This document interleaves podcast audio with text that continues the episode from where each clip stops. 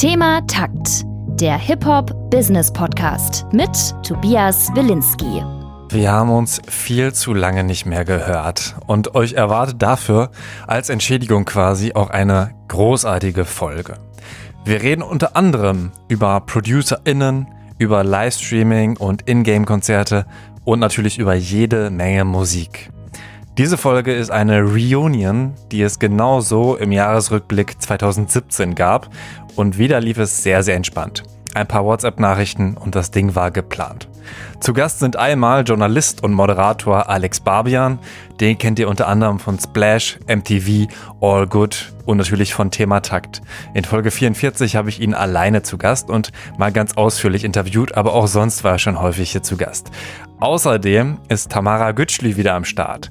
Sie ist Journalistin und moderiert seit November den Podcast Puls Musikanalyse vom Bayerischen Rundfunk. Da freue ich mich, dass ich sie wieder überreden konnte, diese Reunion klar zu machen. Und äh, ich sag mal so, es wird auf jeden Fall teilweise auch richtig lustig. Natürlich erwähnen wir auch wieder viele, viele Leute. Die findet ihr niedergeschrieben in den Show Notes oder auf thematakt.de. Dort findet ihr auch die Spotify-Playlist zur Sendung. Vielleicht ein ganz guter Soundtrack. Einfach thematakt.de slash Spotify eingeben. Abonniert Thema Takt überall, wo es Podcasts und Social Media gibt und lasst mal wieder eine Bewertung bei Apple Podcasts da, da freue ich mich. Mein Name ist Tobias Wilinski, zu Gast sind Tamara Gütschli und Alex Barbian. Viel Spaß beim Jahresrückblick 2020.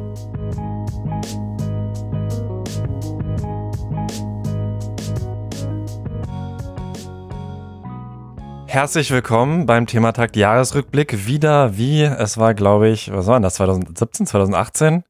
17. Ich weiß es nicht mehr genau. Irgendwann so um den Dreh Alex Barbian und Tamara Gütschli. Was geht Hallo. ab? Schön, dass ihr wieder da seid. Diesmal unter anderen Umständen hier. Aber Ja, wir sind räumlich getrennt. Das ist das erste Mal. Ähm, abgesehen, ich habe einmal Schote und NRK, äh, die habe ich mal per Skype interviewt, aber sonst glaube ich kein einziges Mal nicht in echt.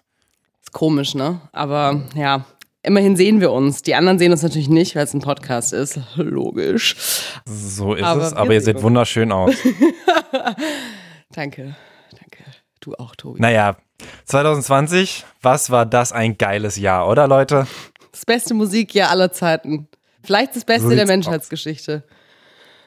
Und darüber wollen wir heute ausführlich reden. Aber erstmal würde ich so einen kleinen Abriss machen, was bei euch dann eigentlich so in den letzten Jährchen passiert ist. Das ist zwar auch einiges, aber ich finde es äh, super spannend, äh, weil das ja, also Medienwege sind ja immer so kreuz und quer, aber bei euch dann ja irgendwie nochmal noch mal krasser und verzwickter und so. Ich würde mal mit Tamara anfangen, weil du warst ja wirklich lange nicht mehr hier zu Gast. Wie hast du die letzten drei Jährchen, zwei, drei Jährchen so erlebt, was passiert?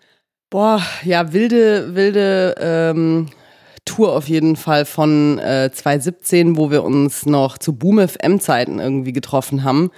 Und äh, jetzt irgendwie ähm, BR an der Stelle Grüßle nach München. Schön die Schleichwerbung. Bayerische Rundfunk? Genau, super. Wir sind beide öffentlich-rechtlich jetzt. Ja, ja, genau. Willkommen. So sieht's nämlich jetzt aus. Wir sind jetzt ganz, ganz oben in der Seriositätsreihe angekommen. Ähm, und bis dahin war es ein weiter Weg. Nee, aber es waren die letzten Jahre echt verrückt, weil ich halt so ein bisschen hin und her geswitcht bin zwischen Journalismus und hinter den Kulissen, Marketing, Musikgedöns. Ähm, und da bin ich jetzt aber ganz froh, dass ich jetzt wieder in der, ja, in der Zunft angekommen bin, wo ich eigentlich immer hin wollte, nämlich im Journalismus. Und ja, deswegen umso schöner, dass wir in der Originalbesetzung von damals ohne äh, Real Life, aber immerhin mit äh, Zoom-Call uns sehen heute. Du hast jetzt ganz frisch, also es gibt glaube ich fünf Folgen, ne, die äh, BR Puls Analyse gestartet. Vielleicht kannst du da mal kurz äh, sagen, oder äh, BR Puls Musikanalyse ist äh, Genau, das Wort, ja. ne? Ähm, warum geht's denn da eigentlich? Na, wir versuchen in dem Podcast jede Woche uns einem Thema zu widmen, das irgendwie eine popkulturelle Relevanz hat und dann irgendwie für, für ein breites Publikum zum Teil auch sehr nischige Themen ähm, wie Battle Rap irgendwie aufzuarbeiten. Wir sind immer zu dritt, also Friedel Achten und ich sind halt so die Hosts und dann gibt's noch immer eine wechselnde Person, einen Autor, eine Autorin aus dem äh, Team von Puls, die so ein bisschen tiefer in das Thema, das wir besprechen, rein recherchiert und dann äh, gibt's äh, so illustre äh, Gesprächsthemen wie Verschwörungsideologien oder ähm, also Verschwörungsideologien in der Musik auch. oder Cancel Culture oder äh, Award-Shows wie sinnhaft oder sinnvoll oder unsinnig sind die heute noch und solche Geschichten besprechen wir da wöchentlich. Es ist halt eine geile Bühne für teilweise auch mal Nerd-Shit auspacken, aber halt gleichzeitig auch so ein bisschen größere Themen abklappern, die eben nicht nur in so einer kleinen Nische stattfinden, wie bei jetzt Cancel Culture, sondern was gesellschaftliches, auch ein Phänomen, das größer ist, als es nur innerhalb von Musik zu besprechen. Das macht auf jeden Fall Bock. Und nebenher, äh, ja, hocke ich noch in meiner Bude in Berlin und schreibe so ein bisschen an Musik, aber wer weiß, ob das jemals rauskommt. Inshallah, vielleicht 2021. Na, bestimmt. Genau. Da ist auf jeden Fall Vorfreude am Start. Hast du eine Lieblingsfolge bis jetzt? Ähm, ich, Pulsanalyse? Tatsächlich. Musikanalyse, mein Gott. Zu früh. Wir, wir, wir haben ja gerade mal kurz nach, kurz nach zehn, da sind wir normalerweise noch am Pennen. Ja, das stimmt. Das ist wirklich eine unchristliche Zeit für alle von uns. Ähm, die Pulsmusikanalyse, da habe ich tatsächlich eine Lieblingsfolge, die kommt aber erst noch. Also kann sein, dass wenn die, dein Podcast oder unser Podcast hier heute rauskommt, dass es dann auch schon draußen ist. Die Folge über Awardshows, da haben wir uns, glaube ich, ziemlich gut äh, unterhalten und uns auch selbst äh, sehr viel zum Lachen gebracht. Ich weiß nicht, ob wir danach noch viele Freunde in der Musikbranche haben, aber äh, wer braucht das? wer braucht es schon in Corona-Zeiten? Genau, man sieht sich ja. Wir haben ja uns. So ist es. Genau, das ging bei mir ab. Vielleicht den Ball jetzt zu Alex, nach, nachdem der Puls-Musikanalyse-Teil 30 Mal gemaindroppt wurde. Na klar, aber, aber Tamara, ich bin der Moderator, ja? also, äh, ja, das letzte Mal haben wir uns auch zu meinem Geburtstag gesehen, ist schon eine Weile her, aber äh, nur um zu unterstreichen, wir sind auch wirkliche Freunde. Und ähm, Alex, du hattest auch ein großes Highlight, du hast deine Bachelorarbeit zum einen beendet. Was war denn sonst noch so? Ja, stimmt, genau. Jahr? Also, äh, das, das war das Großprojekt irgendwann in der Mitte des Jahres. Ansonsten war ja immer noch viel Rap.de so am Laufen, bis dann der erste Lockdown kam und wir äh, dann etwas eingeschränkt waren in unseren Arbeitsbedingungen und in den Möglichkeiten, die wir so hatten. Und ähm, gleichzeitig ging Splash Late Night los als Podcast-Format, das wir dann später auf Twitch ausgelagert haben. Das war im Prinzip auch, äh, ich sag mal, eine eine Entstehung der, der ersten Lockdown-Phase, wo wir alle so von 100 auf 0 plötzlich so in unsere, in unsere WG-Zimmer zurückgeworfen waren und so dachten, scheiße, irgendwie ist eine Woche ohne, ohne über Rap zu reden eine schlechte Woche, wir müssen irgendwas starten. In dem Kontext kam es dann zu diesem Podcast-Projekt, später dann zu diesen Twitch-Geschichten ich habe dieses Jahr viel für Deutschlandfunk gemacht, auch öffentlich-rechtlich. Auch öffentlich-rechtlich. Richtig. Deswegen mussten wir uns auch heute so früh treffen, weil ich später dann wieder dahin muss. Aber irgendwie ist es ein total absurdes Jahr, weil es für mich äh, absolut überschattet ist. Ich habe nie so wenig über Rap nachgedacht wie diesem Jahr. Und es war, äh, es waren einfach prekäre Arbeitsbedingungen. Da könnt ihr mir sicherlich recht geben. Also auf allen Bereichen und auf allen Feldern so, ne? Ja voll. Also ich muss, ich muss gestehen, ich war davon gar nicht so betroffen. Ich hatte meine äh, mehr oder weniger genau die gleichen Schichten, sogar ein bisschen mehr Schichten äh, bei Fritz dann, dann nach Lockdown und so weiter. Das lag aber auch daran, dass ich äh, mich irgendwie drei Wochen eigentlich in den Urlaub verabschiedet hätte und da natürlich keine Schichten gehabt hätte, aber der ist dann ausgefallen. Aber ansonsten habe ich ja ähm, für hiphop.de mal zwei Artikel geschrieben, was auch mehr Arbeit ähm, dauert, als, als das irgendwie vergütet wird, annähernd. Also trotzdem, trotzdem ist noch okay okay, was die zahlen, aber es ist halt trotzdem einfach super viel Zeit, die du da reinballerst.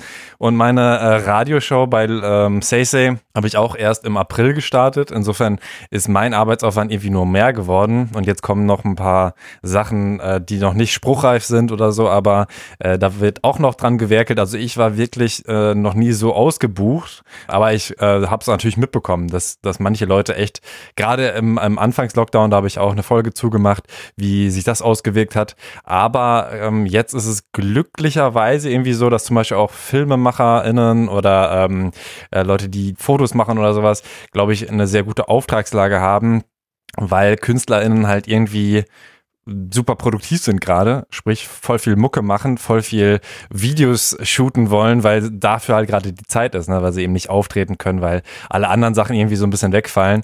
Das, was, was am Anfang der Krise ähm, erstmal so aussah wie, oh shit, die können alle gar nicht arbeiten, hat sich zum Glück nicht so ganz bewahrheitet.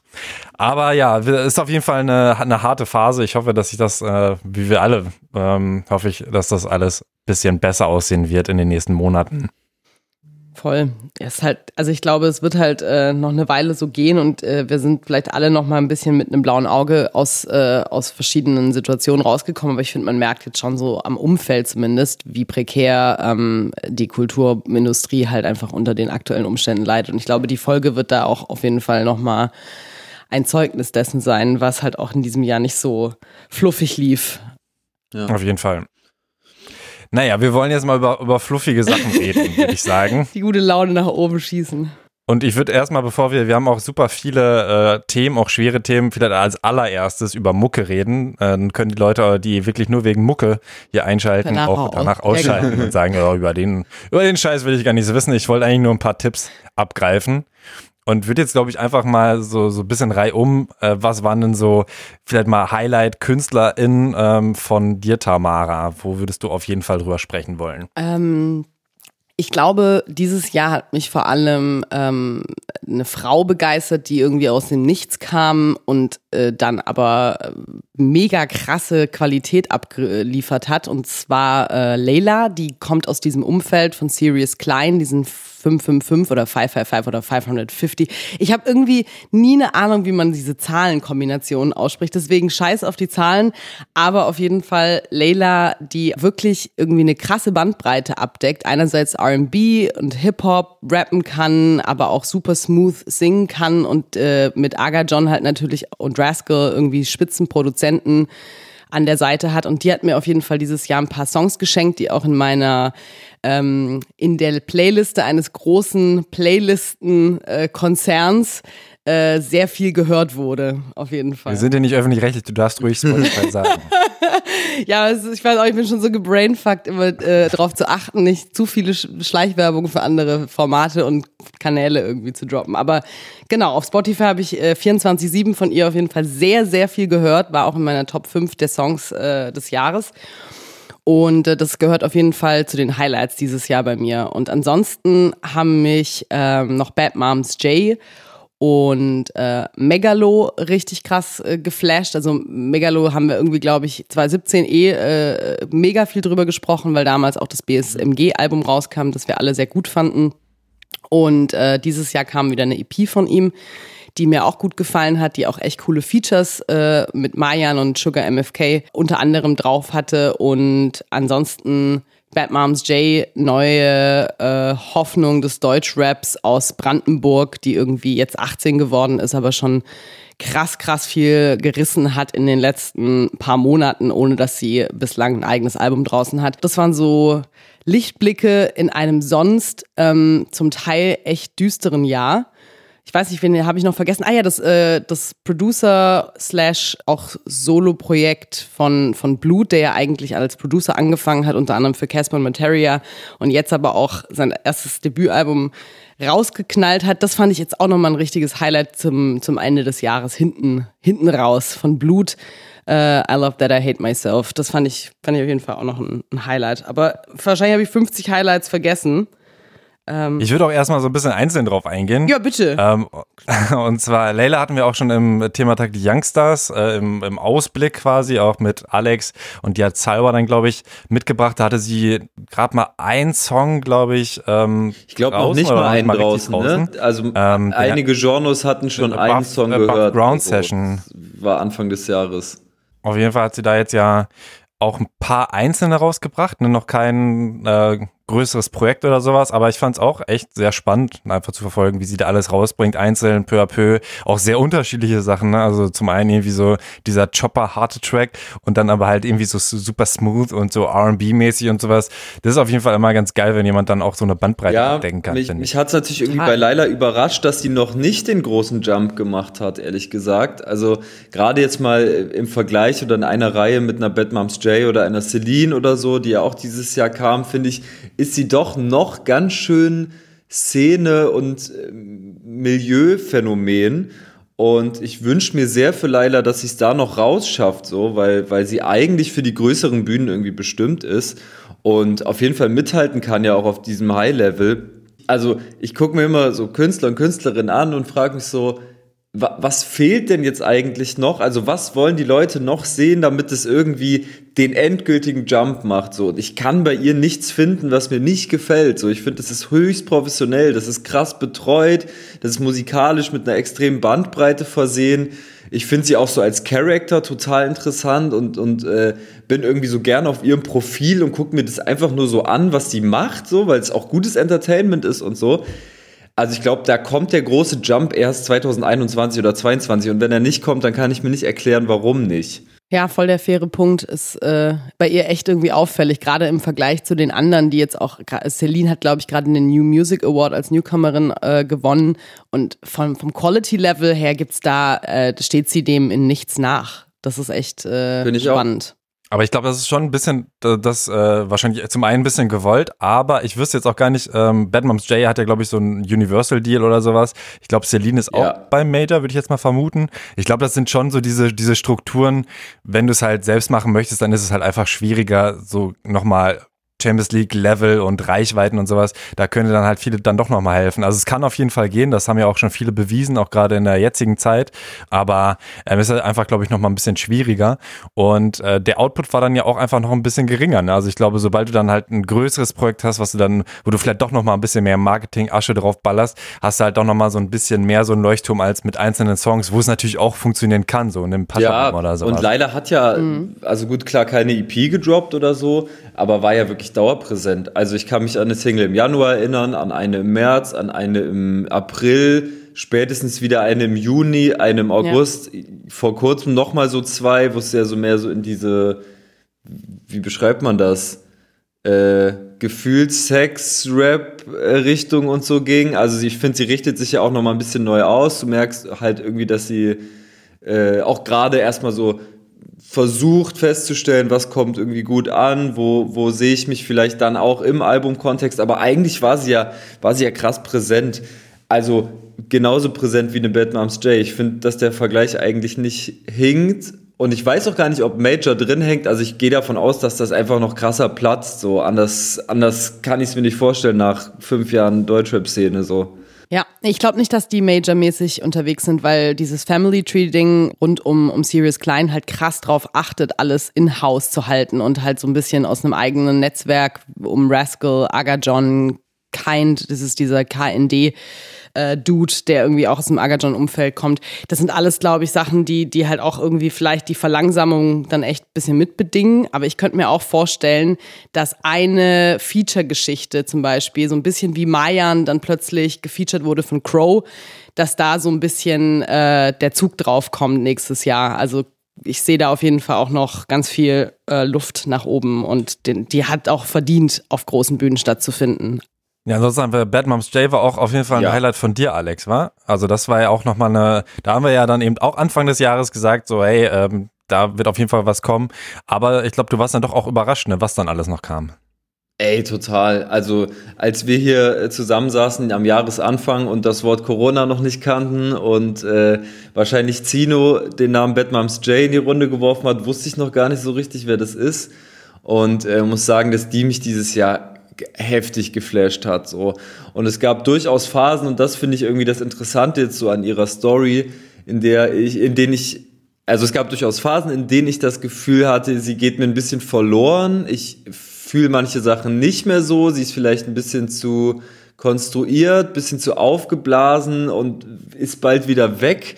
Und dann hat sie mich wirklich so mit jeder weiteren Single wieder so ins Boot geholt. Und das habe ich bisher selten erlebt, weil man ja meistens irgendwen dann so, so, so mäßig abgeschrieben hat und dann geht der so verloren und dann schwimmt er so weg und dann ist er irgendwann Mainstream und du hast mit dem irgendwie nichts mehr zu tun. Aber Bad Moms J, finde ich, hat gerade in den letzten zwei, drei Monaten nochmal so ein paar Dinger rausgehauen, wo ich, wo ich mir echt dachte, Alter, also das, das habe ich noch nicht gehört. So diese, diese Klangfarbe, die ja sowas von krass ist, gepaart mit Gesangstalent, gepaart mit Spitterei, auf einem heftigen Level so, Geflexe und dann aber halt auch, weiß nicht, diese sympathische Ausstrahlung, die sie in den Interviews hat, die ich gesehen habe und so. Also ich finde es ich find's ganz interessant, mir das anzuschauen und ich würde schon so sagen, Newcomerin des Jahres für mich, aber sicherlich auch für weite Teile der Szene. Also damit stehe ich jetzt nicht allein da. Bin ich voll bei dir. Ich fand auch, ähm, also ich bin grundsätzlich immer ähm, ein bisschen vorsichtig, wenn ich Palina Roginskis Interviews höre, weil das oft halt keine Interviews sind, sondern halt so ein bisschen ähm, Unterhaltungen, wo es halt eher so um Feel-Good-Vibes geht. Deswegen manchmal interessiert mich das dann zu wenig, weil ich dann irgendwie so krasse Fragen gestellt äh, hören will und dann ist es halt eher so ein Hey, ich bin auch irgendwie hier cool. Aber äh, in dem Interview, das Palina mit, äh, mit ihr geführt hat, dachte ich auch, wie krass klug das Mädchen für ihr Alter halt auch ist, dass sie so reflektiert über, wie sie zu Hip-Hop kam, so Jada äh, Kiss und was weiß ich für Stories aus den 90ern sich reingesuchtet hat, als jemand, der halt wirklich die 90er de facto komplett verpasst hat. Also äh, fand ich extrem respektabel und cool und auch, dass ihre Mom ihre Managerin ist und alles so ein bisschen irgendwie versuchen, ganz klein zu halten, obwohl alles schon so groß geworden ist nach außen hin ähm, hat mich auch irgendwie voll beeindruckt. Also es war echt ein, ein cooler Einblick in nochmal, was, was hinter dieser, dieser Kunstfigur steht, die ja auch irgendwie so optisch krass geschaffen ist mit den Haaren und dem, dem ganzen Look. Und dann kommt aber noch eine kluge Persönlichkeit dahinter für, für so ein junges Alter. Das hat mich irgendwie dieses Jahr auch voll beeindruckt. Und ich fand auch, ich habe bis jetzt nur so Flex-Songs gehört und erst gestern mich nochmal durchgehört und Supernova zum Beispiel, äh, wo sie ja irgendwie über ihren Dad singt und so weiter und äh, dass er nie da war und so. Das ist zwar eine Story, die man so an sich äh, irgendwie schon oft gehört hat, aber ich finde, wie sie das in dem Song äh, verpackt hat und so, auf jeden Fall ziemlich berührend, so Gänsehaut-Track. Damit habe ich zum Beispiel auch gar nicht gerechnet und sowas finde ich dann immer geil und sowas hat zum Beispiel auch Celine geschafft, die ich dann auch, glaube ich, äh, erst entdeckt habe, wo sie schon riesig war. Das heißt entdeckt, ne? Aber ich habe irgendwie diese Freitag 0 Uhr Playlist mir mal reingezogen, es ist ja so krass, wie viel rauskommt einfach. Und da habe ich dann, glaube ich, das erste Mal gesehen, ah, okay, wer, wer ist sie denn? Dann gehe ich aufs Profil und sie hat einfach so zig Millionen Streams. Und ich denke, oh, krass, habe ich noch nie von gehört. Ähm, aber auch sie, finde ich, hat ähm, einfach eine geile, äh, so, so Balladen teilweise. Auch das fand ich ziemlich krass und ähm, feiere ich immer sehr, wenn, wenn Leute auch da wieder die beiden Seiten bedienen können. Zum einen irgendwie flexig unterwegs sein und zum anderen aber eben auch irgendwie gefühlvoll. Voll, und ich finde, da haben wir jetzt wirklich drei Namen genannt, die das unheimlich gut hinkriegen. Also Batmums Jay, Celine und auch Laila sehe ich da voll in der Reihe und das hat Deutschrap ja lange gefehlt. Also emotionale Songs, die dann vielleicht auch einen Gesangsanteil hatten oder so, waren halt über Jahre einfach krass cringe und 2020, das muss man wirklich als, als positiven Aspekt hervorheben, hat es äh, geschafft, viele ernstzunehmende Deutschrap-Balladen hervorzubringen. Hast du mal eine noch, noch zur, zum Beispiel? Natürlich, äh, Tarek KIZ, der ja im, äh, ich glaube, Januar oder Februar released hat und im Laufe des Jahres kam dann, dann noch so eine Rework-Version seines Albums Golem. Da hat er mit äh, Ralf Heidel zusammengesessen. Also Wer so eine In Instrumentalversion. Ich glaube, das ist ein Komponist, der halt irgendwie so eher so klassische Musikpartituren schreibt und der hat quasi die Untermalung gemacht für diese Rework-Geschichte. Das sind ja im Prinzip auch Balladen. Äh, zum Beispiel Freak in dieser neuen Interpretation finde ich übertrieben krass. Also ich finde, da hat, da hat Rap ganz schön viel Cringe-Faktor irgendwie abschütteln können über die Jahre und sich so qualitativ gesteigert. Auch, dass, dass man inzwischen es irgendwie hinbekommt, dass, dass Hip-Hop-Produzenten es hinbekommen, äh, Stimmfarben so klingen zu lassen, dass sie zum Beispiel auf einem Song wie Supernova dann eben noch mal besser funktionieren als auf so geflexten Songs. Also ich bin total begeistert von diesem Soundbild und ich glaube, das ist nicht nur Batmans Jays Leistung, sondern auch Leistung der Producer, die dann wahrscheinlich die Stimme in verschiedensten Tonlagen und so übereinander gelegt haben, weil das ist ja ein absolut abgespaceter Engelsgesang irgendwie, ne? Äh, ich glaube, da hat die ganze Szene irgendwie einen Schritt gemacht, so. Voll. Also ich kann mich nur anschließen. Ich finde, dass die letzten Jahre gezeigt haben, wie krass die deutsche Beatszene irgendwie geworden ist und was für Leute mittlerweile natürlich auch nach außen, ähm, außerhalb Deutschlands irgendwie ihre Moves machen. Das, das bestätigt ja nur die Qualität dessen, die sich irgendwie erarbeitet wurde und dass wir da halt nicht mehr irgendwie die sind, die einfach nur eins zu eins aus den amerikanischen äh, Billboard-Charts die, die bestklingendsten Beats irgendwie copy-pasten, sondern dass da irgendwie sogar von uns ausgehend oder von Deutschland ausgehend jetzt geht es hier schon richtig von uns ausgehend. ich bin Deutsche so Beats first. stolz auf die deutschen Beats. Nee, aber auf jeden Fall aus Deutschland kommend einfach krass krass viel irgendwie auch nach außen geht, was dann wieder für einen neuen Maßstab äh, irgendwie sorgt. Das, was ich mega cool finde und nie gedacht hätte, dass das mal möglich ist. Also ich finde auch so rückblickend auf das Jahr, selbst wenn wir nicht so mega viel verfolgt haben, also ähm, auf jeden Fall habe ich äh, letztes Jahr viel mehr konsumiert von allem Möglichen. Also ob jetzt irgendwie Schacht und Wasabi habe ich mehr gehört und mich durch Playlisten und Releases und so dieses Jahr auch durch ähm, meinen Fokus einfach auf französischsprachigen Rap halt viel mehr äh, französischsprachigen Rap und dann ist halt einfach weggefallen. Ne? Ich kann halt nicht so 1000 Releases, das reichen schon die 500 aus Frankreich. Ähm, aber ich finde, was man schon grob was ich zumindest für mich beobachte, dass wir äh, irgendwie doch gute Schritte gehen, äh, wie zum Beispiel eben, dass nicht mehr so wichtig ist, ob Tarik jetzt rappt oder singt. Also das war, glaube ich, schon erst so ein bisschen, dass Leute da so, äh, was, was ist denn das? Ähm, und ich glaube, für ihn war es auch super schwierig, ähm, hat er, glaube ich, auch in Interviews gesagt, das so rauszubringen, weil es eben so anders ist. Aber der Erfolg gibt ihm da ja recht, ne? dass er einfach sagen kann, jo, das hören die Leute, das feiern die Leute und da sprechen sie nochmal im Jahresrückblick drüber, auch wenn ich da singe oder was, was er eh schon auf KZ-Platten gemacht hat, aber eben ganz anders. Finde ich sehr cool wie seht ihr das? Was seht ihr für größere Schritte vielleicht auch in diesem Jahr oder ähm, sagt ihr, das äh, seht ihr überhaupt gar nicht so? Also ich sehe einen weiteren Schritt in Richtung, ähm, man ist bereit dazu, ja, Emotionen zuzulassen, irgendwie seelische Abgründe zuzulassen. Und das ist sicherlich auch ein Phänomen, das durch Corona und diese ganze Krise irgendwie beschleunigt wurde. Und es hat natürlich auch, muss man sagen, mit dem internationalen Markt zu tun, der dann immer in so bestimmten Intervallen nach Deutschland rüberschwappt. Aber ich sag jetzt mal so, Emo-Rap im weitesten Sinne in einer Neuauflage war dieses Jahr sehr präsent und auch auf einem sehr, sehr hohen Level am Start. Um jetzt mal vielleicht einen Künstler zu nennen, Edo Saya, den ich übers Jahr verfolgt habe und wo ich immer so dachte, wow, okay, äh, der findet Rap jetzt doch nochmal auf eine Art anders, beziehungsweise doppelt auf eine, auf eine sehr kreative Art und Weise seine Vorbilder in Amerika. Und ich finde, das ist ein wichtiger Schritt, dass noch mehr Gesang möglich ist und, und nicht belächelt wird, dass du inzwischen sogar auf einem Song weinen kannst und irgendwie gibt es Leute, die das interessiert und die das akzeptieren, dass du die Beats so absichtlich übersteuerst, dass du irgendwie mehr Gitarrenriffs in die Beats bastelst. Also, dass, dass Genregrenzen noch mehr verschwimmen und es gleichzeitig möglich ist, sich äh, von seiner angreifbaren Seite zu zeigen und nicht immer nur den äh, Battle-Rap-Spacken da so hinzulegen, weißt du? Ja, der kommt ja auch aus dem Sierra Kid Umfeld, ne? Und da ja. muss ich sagen, halt, Sierra Kid finde ich auch immer irgendwie ähnlich, ne? Also weiß man ja auch, ne, dass er einfach emotionale Texte hat.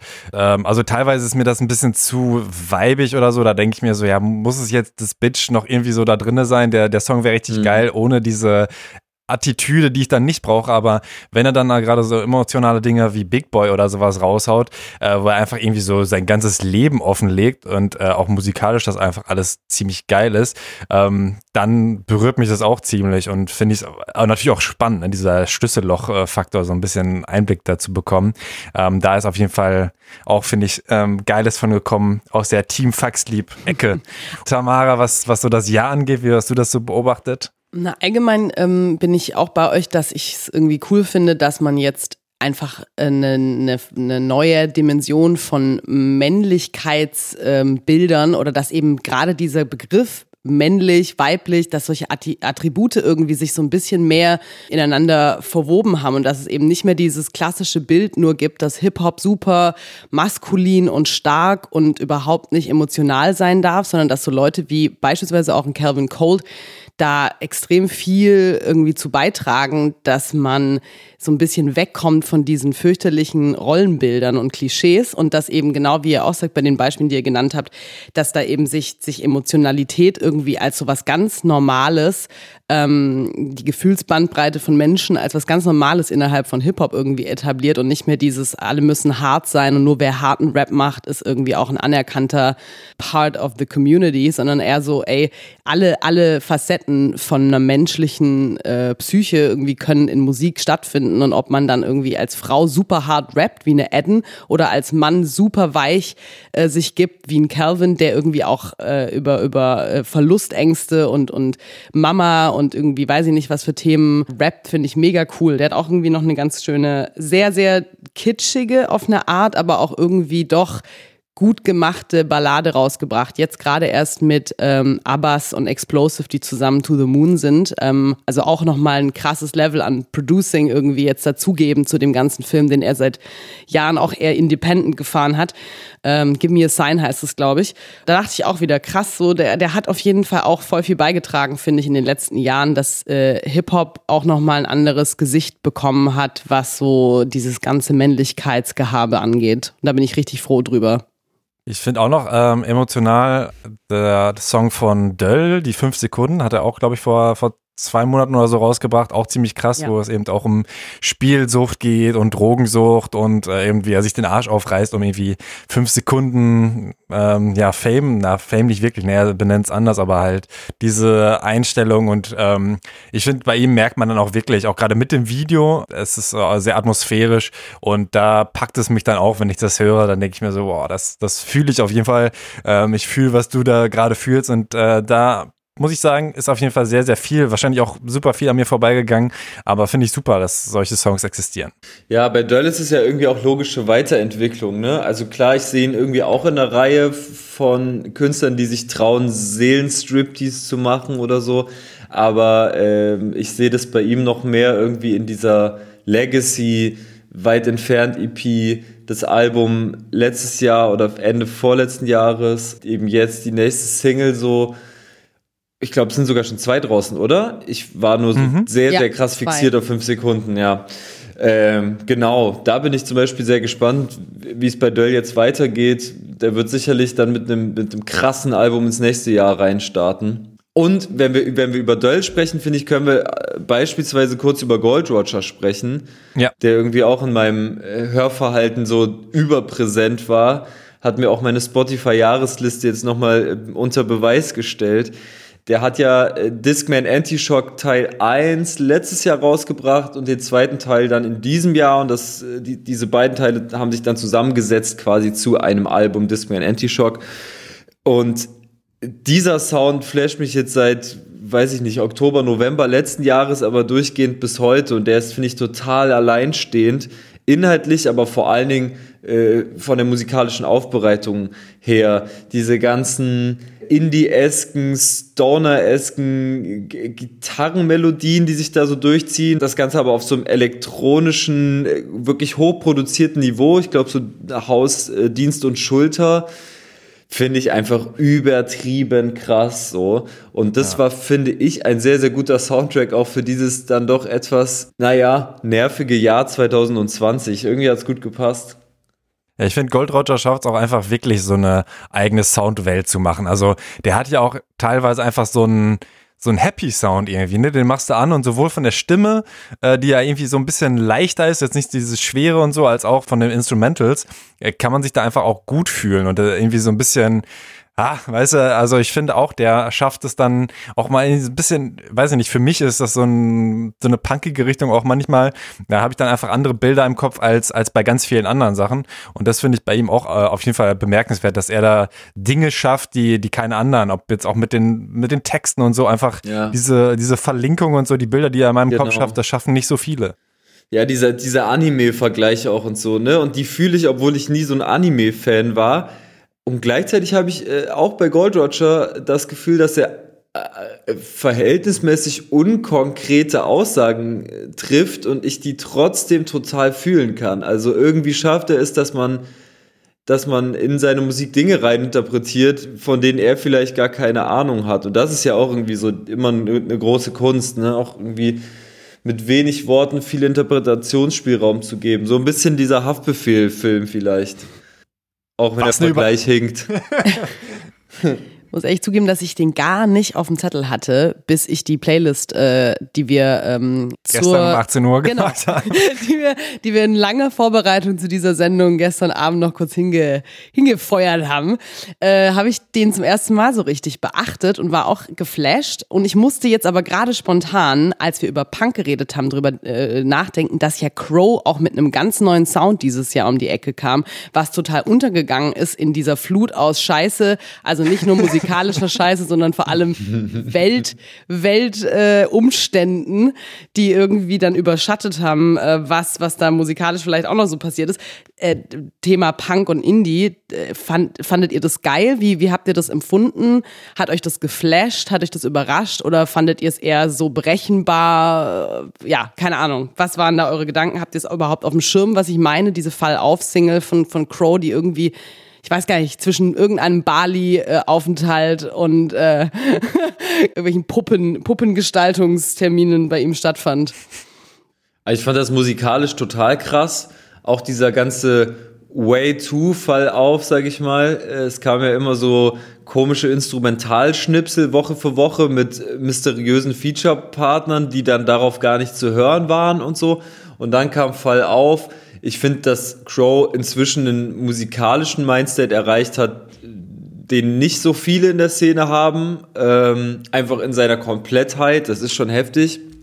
Gleichzeitig war ich ein bisschen abgefuckt von Crow und diesen Bali-Film in, in, der Lockdown-Zeit und so, weil du irgendwie schon äh, gemerkt hast, so, der Typ ist ja inzwischen irgendwie auch nicht mehr 18 und trotzdem immer noch so krass naiv und so krass in seiner eigenen Welt und so abgehoben. Und dann saß er ja da so mit Teasy auf Bali und hat so ein Insta-Video gemacht und von wegen so, ey, was ist denn eigentlich euer Problem? Chillt euch mal, ist doch alles cool, was für eine Krankheit und so. Und hinter denen sind so Palmen und das, da dachte ich so, oh Mann, der ist schon ganz schön auf seiner, auf seiner Eisscholle da irgendwie unterwegs. Musikalisch ist das krass, auch wenn es natürlich irgendwie auch, auch Kritik gab an dem ein oder anderen Video, wo ähm, sicherlich Cultural Appropriation passiert ist. Ja, ich habe auch gar nicht viel mehr mitbekommen. Also die Kritik, ich habe den Song wahrscheinlich so zwei, dreimal irgendwie gehört, auch im Radio oder sowas. Kann man gut nebenher hören. Aber ich habe dazu wenig gehört, um da irgendwie eine Meinung zu abzugeben.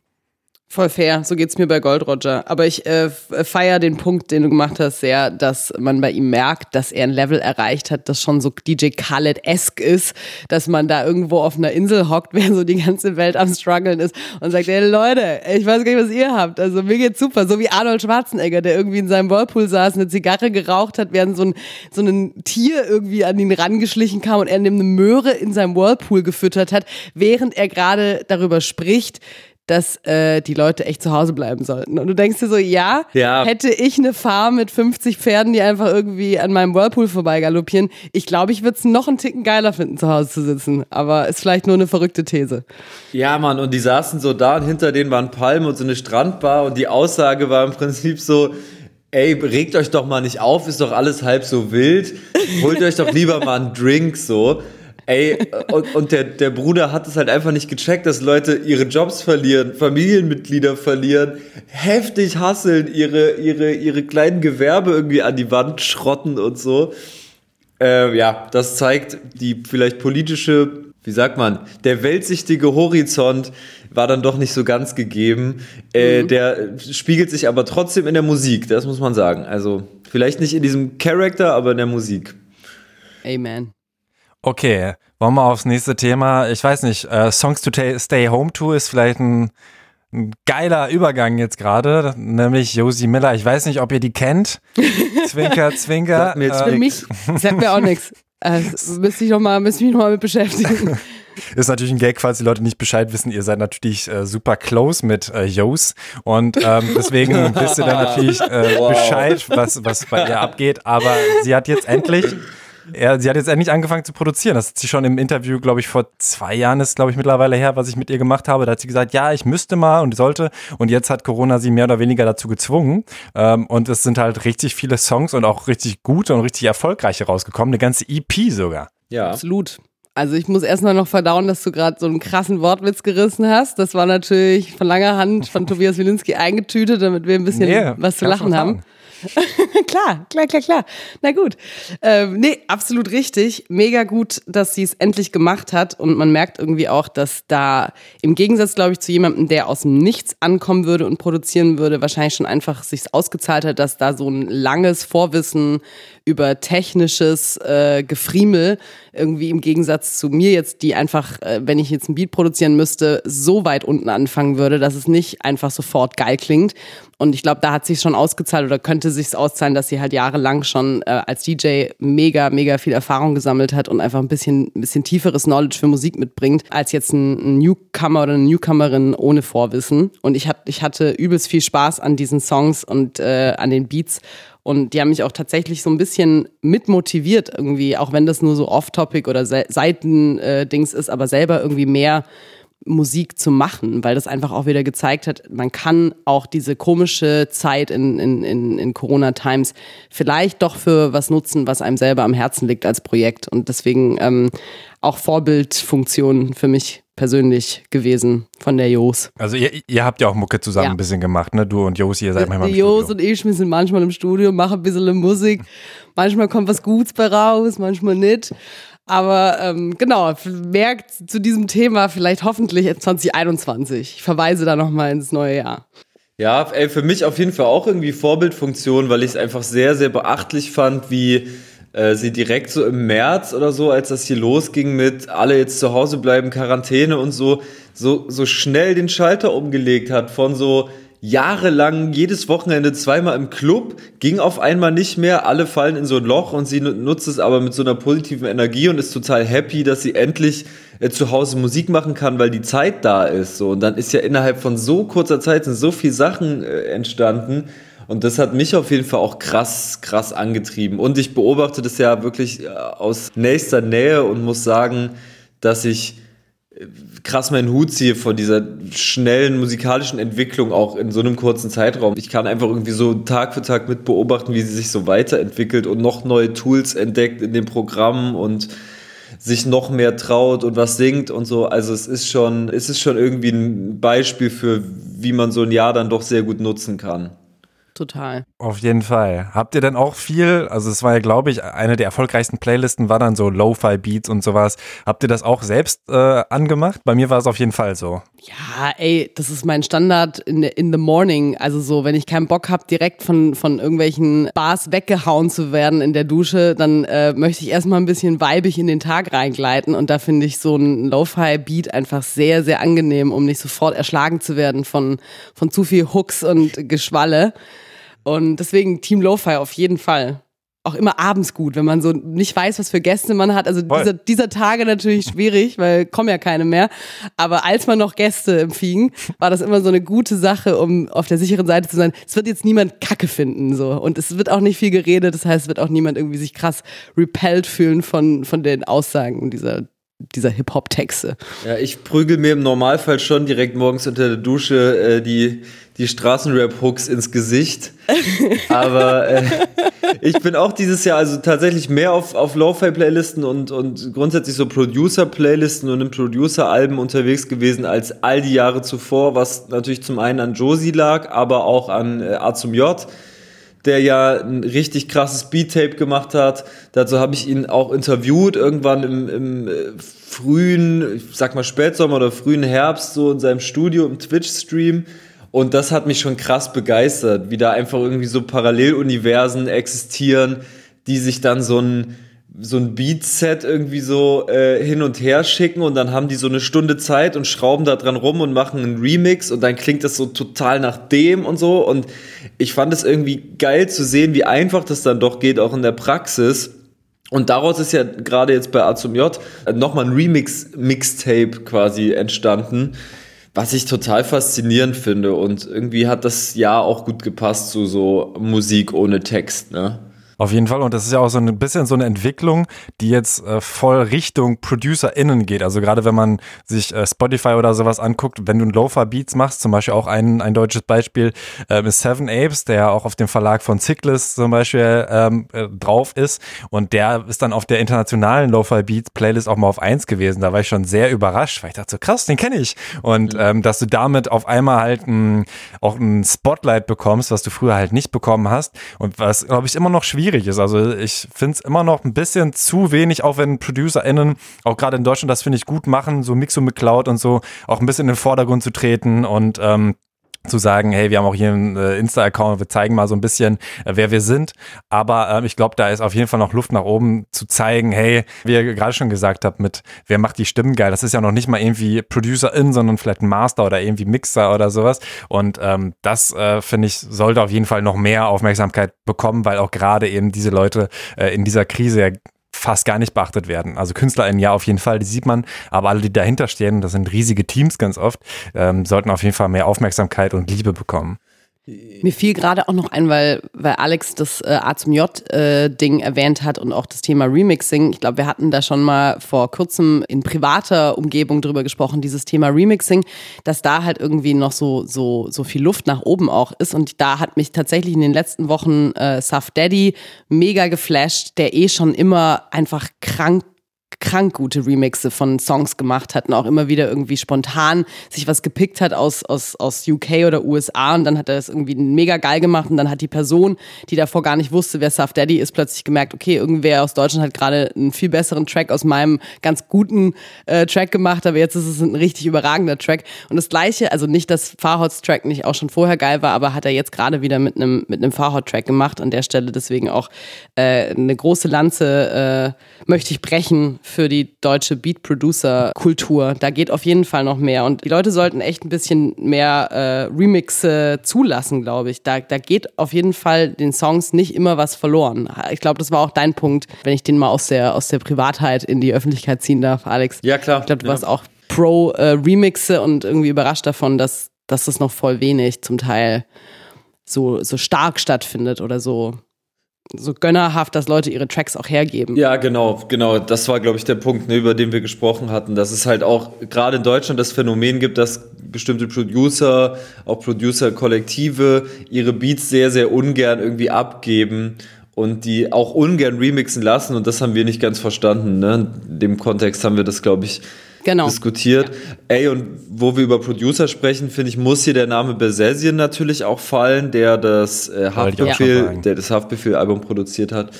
Und der damit, finde ich, sich ein Denkmal gesetzt hat, weil in meinen Augen ist es ein starkes Haftbefehl-Album, aber ein brutales Besesien-Album. Und ich hatte fast so ein bisschen das Gefühl, es ist eher ein Besesien als ein Haftbefehl-Album weil sich, also das, was sich durchzieht und was mich so geflasht hat, waren, waren fast weniger die Vocals und vielmehr der rote Faden in den Produktionen und diese krassen äh, Rock-Elemente und diese, dieser steinerne Sound irgendwie, äh, der dann trotzdem immer wieder mit so Melodien ausgeschmückt wurde und so. Also, äh, ja, Shoutout Besesien, finde ich, 2020 todesrasiert. Absolut. Geisteskrankes Album. Also vor allem wegen der Beats. Ja. Also ich finde auch, der hat sich eigentlich schon sein Denkmal mit russisch Roulette gebaut. Das fand ich war schon vor, vor Jahren Zusammen mit un unfassbar. Ja, ja, voll. Ja, auf jeden Fall beide äh, extrem krass ja auch immer noch. Und ähm, ja, ich finde gerade die, die gefühlvollen Songs halt von Hafti immer geil. So die nehmen einen dann, finde ich, am meisten mit so dieses ähm, Ballern, Rücken an die Wand, kriegt mich dann gar nicht mal so, weil das ist mir irgendwie zu krass. Das höre ich mir dann auch nicht so oft an, weil es einfach irgendwie also das macht mich ja nur aggressiv. Zum Boxen würde ich es, glaube ich, schon. Ähm, aber eben so diese 1999-Dinger. Wenn du auf halt die Kirmes gehst, um dich zu schlagen. Im Autoscooter würde ich es hören. Während ich ein paar Leute wegbox beim Fahren. Ja. Klassisch. Klassischer ich Boxen gemacht. Macht euch da gar nicht lustig. Klassischer Tobias Wilinski, Rücken an der Wand. Alex hat mir auch mal gesagt, dass äh, das Lidl-Bike oder Bahnbike zu mir passt, weil ich ja äh, eh nicht so cool bin. Ich habe jetzt mal paraphrasiert, aber, aber Nein, so ungefähr. Kommt dir die Traumata mal raus. Gesagt. Nein, so habe ich es nicht gesagt. Ich, ich finde es eher. Äh, ich, ich finde das, find das cool. Ich würde es nicht machen, weil ich würde denken, es ist irgendwie zu uncool und es hat keinen Style, aber ich ziehe voll meinen Hut vor, vor Leuten, die da ein bisschen pragmatischer sind und dann nicht jede Strecke laufen, sondern mit Lidl-Bike fahren. Ja. Also, das ist schon okay. Ist angekommen. Gut, ähm, ja, wolltet ihr noch was zu Hafti sagen? Oder also er hat auf jeden Fall schon wieder ein neues Album äh, am Start, was ich gestern erst gelesen habe. Das soll schon äh, irgendwie im März rauskommen, da bin ich mal sehr gespannt. Das genau. äh, Schwarzalbum genau. dann, genau. Ja, da bin ich auch gespannt. Ich, ich war, ähm, ich sag mal, kein, übertriebenster Fan vom weißen Album, aber ich bin großer, großer Fan von genau den Songs, die du angesprochen hast. Also von den eher melancholischen Songs. Ich finde es krass, wie sie die 1999er Reihe fortgesetzt haben. Ich fand ganz, ganz heftig den Song mit Materia. Da muss ich aber auch sagen, ich finde Materia hat den fast besten Part auf dieser Platte abgeliefert. Ich weiß, dass ich mir damit sicherlich nicht viele Freunde in so Genrekreisen mache, aber ich finde, das bondet nochmal auf einem anderen Level. Also dieser Martin-Part auf diesen Besessien-Beat, gute Nacht so. Ähm, das war auch mein meistgehörter Song des Jahres laut Spotify tatsächlich. Papa war ein Rolling Stone. Krass. Ich muss noch eine Lanze brechen für Conan und Xenia, weil auch wenn dieser Song an Plattheit so inhaltlich nicht zu überbieten ist, ich meine, das ist halt auch so eine geile, geile Story, irgendwie, wenn man so die 90er noch auf dem Schirm hat mit Conan als Serie und so. Das, das ist schon alles nicht so wahnsinnig äh, geistreich, aber irgendwie auch okay. Also so, warum nicht? Man kann das als Stilmittel auf jeden Fall nutzen oder als Thema. Aber ich, ich muss sagen, auch wenn viele Leute das Album wahrscheinlich schlechter fanden, weil Shirin David drauf war, also gerade die ganzen äh, Hardcore-Hafti-Fans, die irgendwie ihre Existenz nicht, nicht richtig verstehen und so. Aber ich muss sagen, der Song hat mich extrem abgeholt und ich habe den so oft gepumpt, dass der tatsächlich auch in meinen Top 5 war äh, bei den Spotify-Jahrescharts. Auch, äh, auch ein bisschen geil in so Conscious Songs untergegangen, aber dann ein, ein richtiges Brett mittendrin. Und da fand ich die Beatproduktion halt auch extrem krass. Also so der Sound von diesem Song auch noch krasser als das, was dann textlich abging, hat mich komplett umgefegt. Wir haben ja auch eh schon ähm, sehr viele, sag ich mal, Genre verschwimmende KünstlerInnen in unserem Rückblick, aber vor allem ja auch irgendwie viel Gesang. Also, ne, also das ist ja immer die Frage, ist es noch Rap oder so? Aber was mich auf jeden Fall sehr äh, überrascht hat gestern, ist Schmidt, falls man ihn so aus, äh, ausspricht, mit Y geschrieben. Taximann zum Beispiel, was ja auch erstmal viel gesungen ist, aber dann irgendwie vom Beat doch irgendwie auch Hip-Hop ist. Und also das fand ich schon auch sehr, sehr geil, weil so unerwartbar. Wie bist du denn darauf gestoßen, Alex? Ja, tatsächlich auch über Josie und über eine Hörbuchproduktion, die dieses Jahr erschienen ist, wo er quasi einen Song beigetragen hat. Ich glaube, das war sogar Taximann. Und dann bin ich auf Niemand gestoßen. Das ist so der Song, den ich äh, auf jeden Fall am krassesten finde. Dass ich den jetzt auf unsere Playlist gepackt habe, lag gar nicht unbedingt daran, dass ich das so im Hip-Hop verorte, sondern ich wollte euch das irgendwie auch einfach mal so ein bisschen vor die Füße werfen und wusste jetzt nicht, ob ihr das schon kennt. Klar, die Beats haben auf jeden Fall Hip-Hop-Einschlag. Klar, auch die Themen könnte man so im Hip-Hop finden. Ich finde es aber dramaturgisch fast schon so auf Tokotronic-Level und viel mehr irgendwie so neuer Indie-Elektro-Synthie-Pop mhm. oder so. Wenn ich es jetzt genremäßig einordnen müsste, ist vielleicht in dem Fall auch gar nicht so wichtig, kann ich den Leuten draußen nur ans Herz legen. Gerade auch die, die vielleicht ein bisschen offener sind für andere Genres, hört euch mal Schmidt an. Schmidt mit Y. Äh, wird noch richtig heftig, glaube ich. Also ich habe tatsächlich, glaube ich, sogar Josi den gezeigt. Deswegen finde ich das wieder witzig, wie sich der Kreis schließt, weil ich äh, den von Mayan eben kannte und schon aus dem letzten Jahr, weil mir irgendwer Mayan Songs irgendwann mal gezeigt hat und dann war da ein Feature eben mit dem Schmidt. Und anfangs habe ich gar nicht gecheckt, dass es eine andere Person ist als Mayan, weil die klangfarblich voll beieinander sind. Es war ein bisschen der Moment wie Crow und Mayan auf einem Song, wo ich so dachte, wer war jetzt Crow, wer war jetzt Mayan kurz, weil beim Gesang hat sich das so verwoben. Und da war es eben auch so, dass ich kurz über, überhört habe, dass da eine andere Person war und dann den Typen ausgecheckt habe und dann eben auf seine eigenen Sachen kam. Und ich bin mir so, so sicher, dass 2021 bei dem noch richtig viel geht. Der ist ja jetzt auch, ich weiß gar nicht, ob das schon offiziell ist. Laut Insta gibt es auf jeden Fall jetzt eine starke Connection zwischen ihm und Division und Rin und dem Label äh, von Elvi Omobegovic und so. Da, ich glaube, da wird auch jetzt nochmal mit, mit mehr ähm, Professionalität an der Umgebung gefeilt, in der sich Schmidt äh, künftig aufhält. Deswegen glaube ich, wird das auch nächstes Jahr nochmal eine ganze Ecke größer. Ja, und wohl auch irgendwie äh, anstehende Kollabo-Geschichten mit Tour oder so habe ja. ich irgendwo ja. gesehen oder ja. gelesen auf jeden Fall, dass die zusammen im Studio waren. Auf Insta hat er das, glaube ich, auch. Und das passt natürlich auch. Ja, voll. Hm. Genau. Crazy. Krass, ich, ich, sehe jetzt auch erst, dass äh, Schmidt auch auf Monoton, ähm, dem Song von Marjan mit Megalo mit drauf war. Das genau. habe ich auch noch nicht auf dem Schirm gehabt. Genau, genau. Da, da kam das, glaube ich, zum ersten Mal überhaupt so in die Öffentlichkeit. Was viele nicht wissen, dass der ja schon eine, eine, langjährige Musikkarriere hinter sich hat mit Rakete. Also es gibt eine Band, in der der gespielt hat, ich glaube eine Hamburger Band, ähm, die einen kurzen Erfolg hatte, wo das auch, glaube ich, mal so ein bisschen gehypt war, die zu hören. Und dann ist die Band aber irgendwie von der Bildfläche verschwunden und er eben auch so ein bisschen.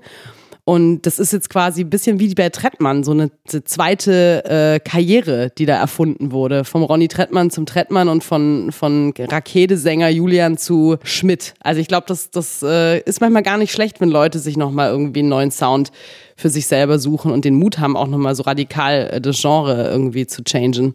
Ja, also ich finde es auf jeden Fall krass, wie die ähm, Genre-Grenzen da auch ein bisschen verschwimmen, auch mit Maya, ne, der auch einfach Hip-Hop ist irgendwie so. Ich finde, egal wie er singt, was er singt, also das könnte ich jetzt nicht irgendwie als nicht in diesem, in diesem Bereich abstempeln und ich finde es auch krass, dass er tatsächlich ähm, für sich eigenständig auch einfach richtig geile Mucke abliefert, unverwechselbare Stimme und äh, war ja auch recht fleißig. Ich habe gesehen, er hat äh, sogar zwei EPs rausgebracht, noch einige Songs, also war da auch immer, immer gut am Start und da bin ich auf jeden Fall auch gespannt, weil er jetzt auch noch so jung ist, also ich kann mir das mal gar nicht vorstellen, wie man so jung schon so gut sein kann und ne, wo sind dann die Ziele? Das ist ein guter Punkt.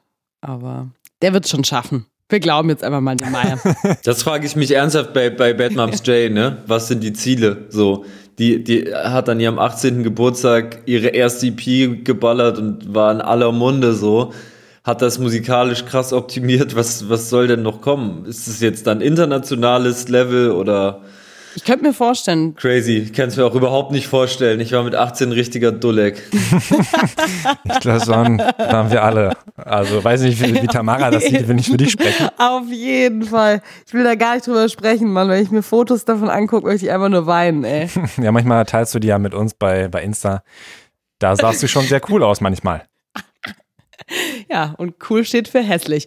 So, an der Stelle schnell wieder weg von diesem Thema. Okay, über welche äh, Person wollt ihr denn noch gerne reden, zum Beispiel? Haiti. Ah ja. Auf jeden okay. Fall. Ja. Oder? Auch ex extrem produktiv alleine. Also das auch ein Phänomen, ähnlich wie dieses 18-Ding, da kann ich mir auch gar nicht, kann ich mich gar nicht in sie reinfühlen, wie man so viel Musik rausbringen kann, die dann auch auf so einer Qualität ist. Da denke ich mir, da muss man doch eigentlich die ganze Zeit im Studio sitzen. Ich weiß nicht, ob sie das tut. Ich glaube eher nicht, aber also auf jeden Fall auch das alleine schon mal Phänomen. Ich glaube schon, dass sie das tut. Und ich glaube auch, dass sie das nicht als Arbeit wahrnimmt, Musik zu machen, sondern sie nimmt eher so als Arbeit wahr, was drumherum passiert. Also dieses sich ein Studio organisieren, sich einen Produzenten an Land holen, mit dem sie Bock hat zu arbeiten, in die Stadt zu fahren, äh, sich einen Kaffee zu holen, sich ein Frühstück zu machen. Das, das sind so, glaube ich, so Faktoren, die sie eher so abfacken. Äh, das Musikmachen an sich und das Texten und das Freestylen und so, äh, ich glaube, das, das passiert ganz von selbst. Also ich glaube, du musst Haiti wirklich nur ein Mikrofon hinstellen und einen, einen guten Beat basteln und ihr irgendwie die Möglichkeit geben, ja, zu interagieren, so ein bisschen auch so picky zu sein und dann, glaube ich, läuft es ganz von selbst. Also ich glaube, man muss sie eher bremsen in ihrem Output-Verhalten. Das hat sie auch selber so erzählt. Ich habe sie ja irgendwie interviewt, so äh, zwischen den Lockdowns.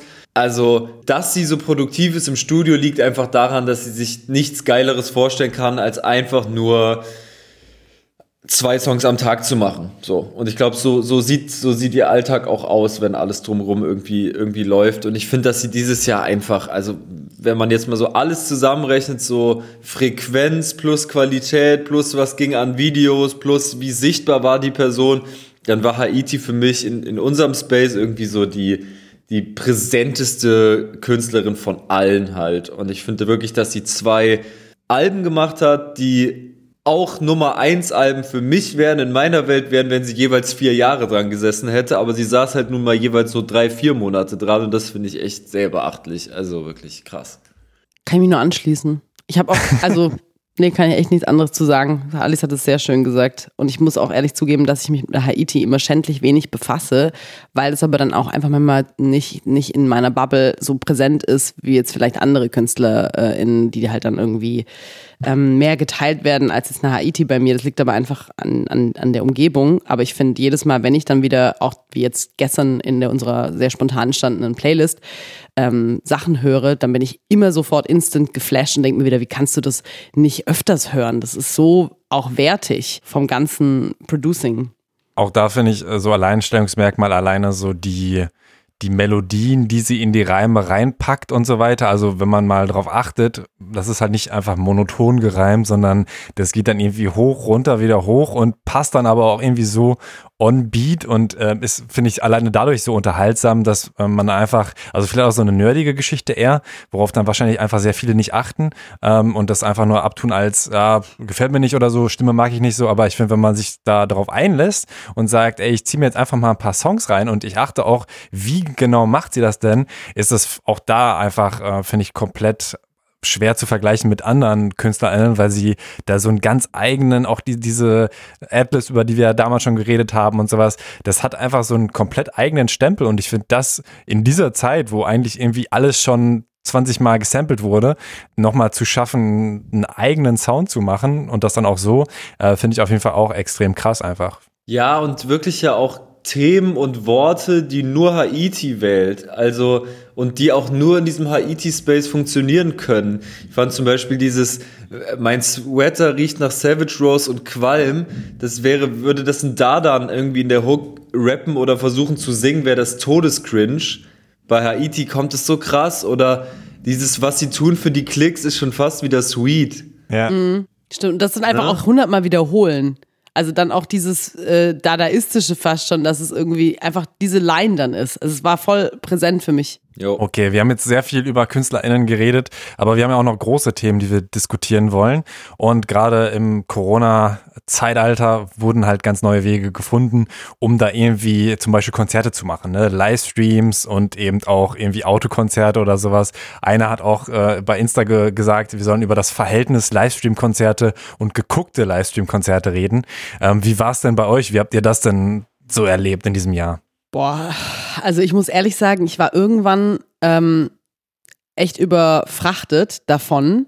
Ich glaube, anfangs war es wie bei allen so, als dieses United We Stream losging in der ersten Welle des, des, äh, des Corona-Geschehens, dass ich da noch irgendwie mega von der ähm, innovativen Kraft der Leute, die das irgendwie auf die Beine gestellt haben, innerhalb ganz kurzer Zeit voll geflasht war und das auch irgendwie voll begrüßt habe und dann auch mich erinnere, dass ich bei meinen Eltern saß und im Wohnzimmer wie der letzte Lelek einfach alleine zu Livestreams gedanced habe, weil was hätte man auch anders machen sollen auf dem baden-württembergischen Kaff. Das hatte noch so was und dann wurde es irgendwann aber so fuchswild, dass, äh, oder vogelwild, dass da halt einfach jeden Tag zehn Livestreams losgingen und ich auch immer auf Insta diese Messages bekommen habe, jemand geht gerade wieder live mit irgendwem anderen. Und Tobi macht komische Sachen, die mich komplett ablenken, während er eine Banane ist. So, die Leute müssen auch mal wissen, was hier hinter den Kulissen passiert. Ja? Wenn Ich man habe kurz eine Story mal mitgefilmt, Entschuldigung.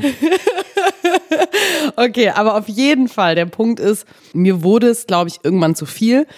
Und äh, ich glaube, es war tatsächlich erst in einem, einem anderen Podcast mit Friedel jetzt, wo ich, äh, wo wir drüber gesprochen haben, auch über, über Ingame-Konzerte, dass ich das zwar auch flashig fand, aber das für mich nicht ersetzen konnte, was halt dieses Gefühl eigentlich ist, live einer Band oder einem Künstler oder einer Künstlerin zuzusehen. Und dass auch wenn da Fortnite mit Travis Scott oder Anderson Park und, und dann noch irgendwie, keine Ahnung, was da noch alles war, Lil- TA gab's noch. Genau, Lil Nas X mit irgendwie Roblox oder so, Roblox. Das waren alles so Sachen, die waren irgendwie nice to see, aber irgendwie vom Gefühl her nicht ansatzweise das, was für mich eigentlich ein Live-Event ist. Und wahrscheinlich ging es auch vielen so, aber ich bin vielleicht auch schon so, so ein Ticken zu alt, um mich so krass zu relaten zu diesem ganzen Gaming-Slash-Musik-Ding. Ja, ich habe das halt auch so empfunden, dass das alles coole, kreative, schnelle Ideen waren, äh, die, ich, die ich sehr supportet habe. Also auch diese Autokino-Konzerte und so weiter. Aber ich konnte mir von jedem Modell jeweils nur so ein Konzert geben und war dann auch, äh, ja, irgendwie frustriert so. Das heißt, mein Verhältnis von äh, stattgefundenen Livestream-Konzerten zu Livestream-Konzerten, die ich geguckt habe, ist äußerst gering. Und ich bereue im Nachhinein irgendwie so viel. Gerade Dinge, die so Anfang des Jahres passiert sind. Es gab zum Beispiel einen Abend, da war ich erst auf der Release-Party von Moses Pelham und dann auf dem Konzert von Tarek KIZ im Festsaal in Kreuzberg.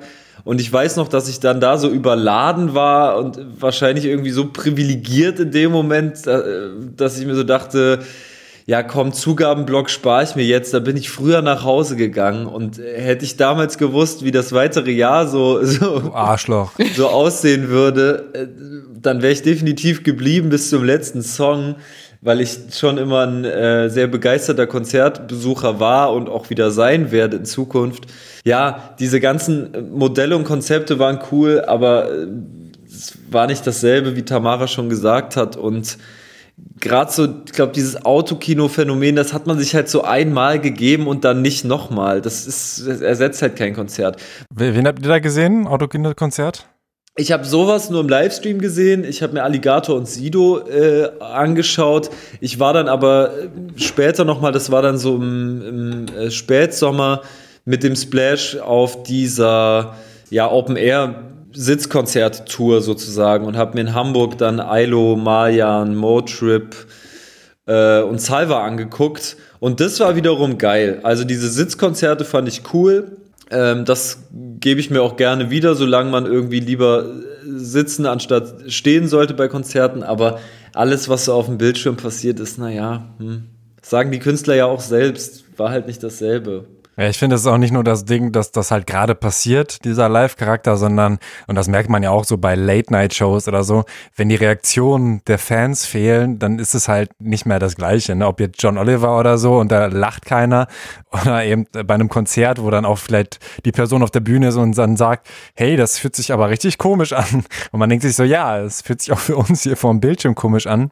Und ich war auch nie äh, der Konzertgucker. Also ich habe oftmals mir irgendwie so Premium-CDs mit DVD DVD von Prinz Pi oder so mit Live-Konzert gekauft, aber ich habe die DVD bis heute nicht gesehen oder so, weil ich wollte es, wenn dann halt live äh, irgendwie mir reinziehen. Habe ich ganz, ganz selten gemacht. PNL habe ich live gesehen, war jetzt mal auf Netflix, war auch enttäuscht, weil die auch überhaupt nicht abgehen, sondern eher so, ah, okay, habe ich ja nicht so viel verpasst beim Splash, wo sie gespielt hätten.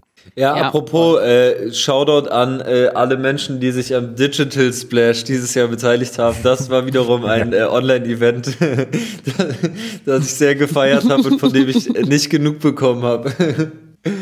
Genau, da haben wir quasi, also ich habe da auch ein paar Sachen gepostet, so getan, als wenn das Splash stattfinden würde und man hat einfach ähm, auf Twitter und ich glaube auch bei Insta und bei Facebook wahrscheinlich nicht unter dem Hashtag Digital Splash nee. halt einfach äh, schöne Sachen geschrieben, was gerade passiert und so.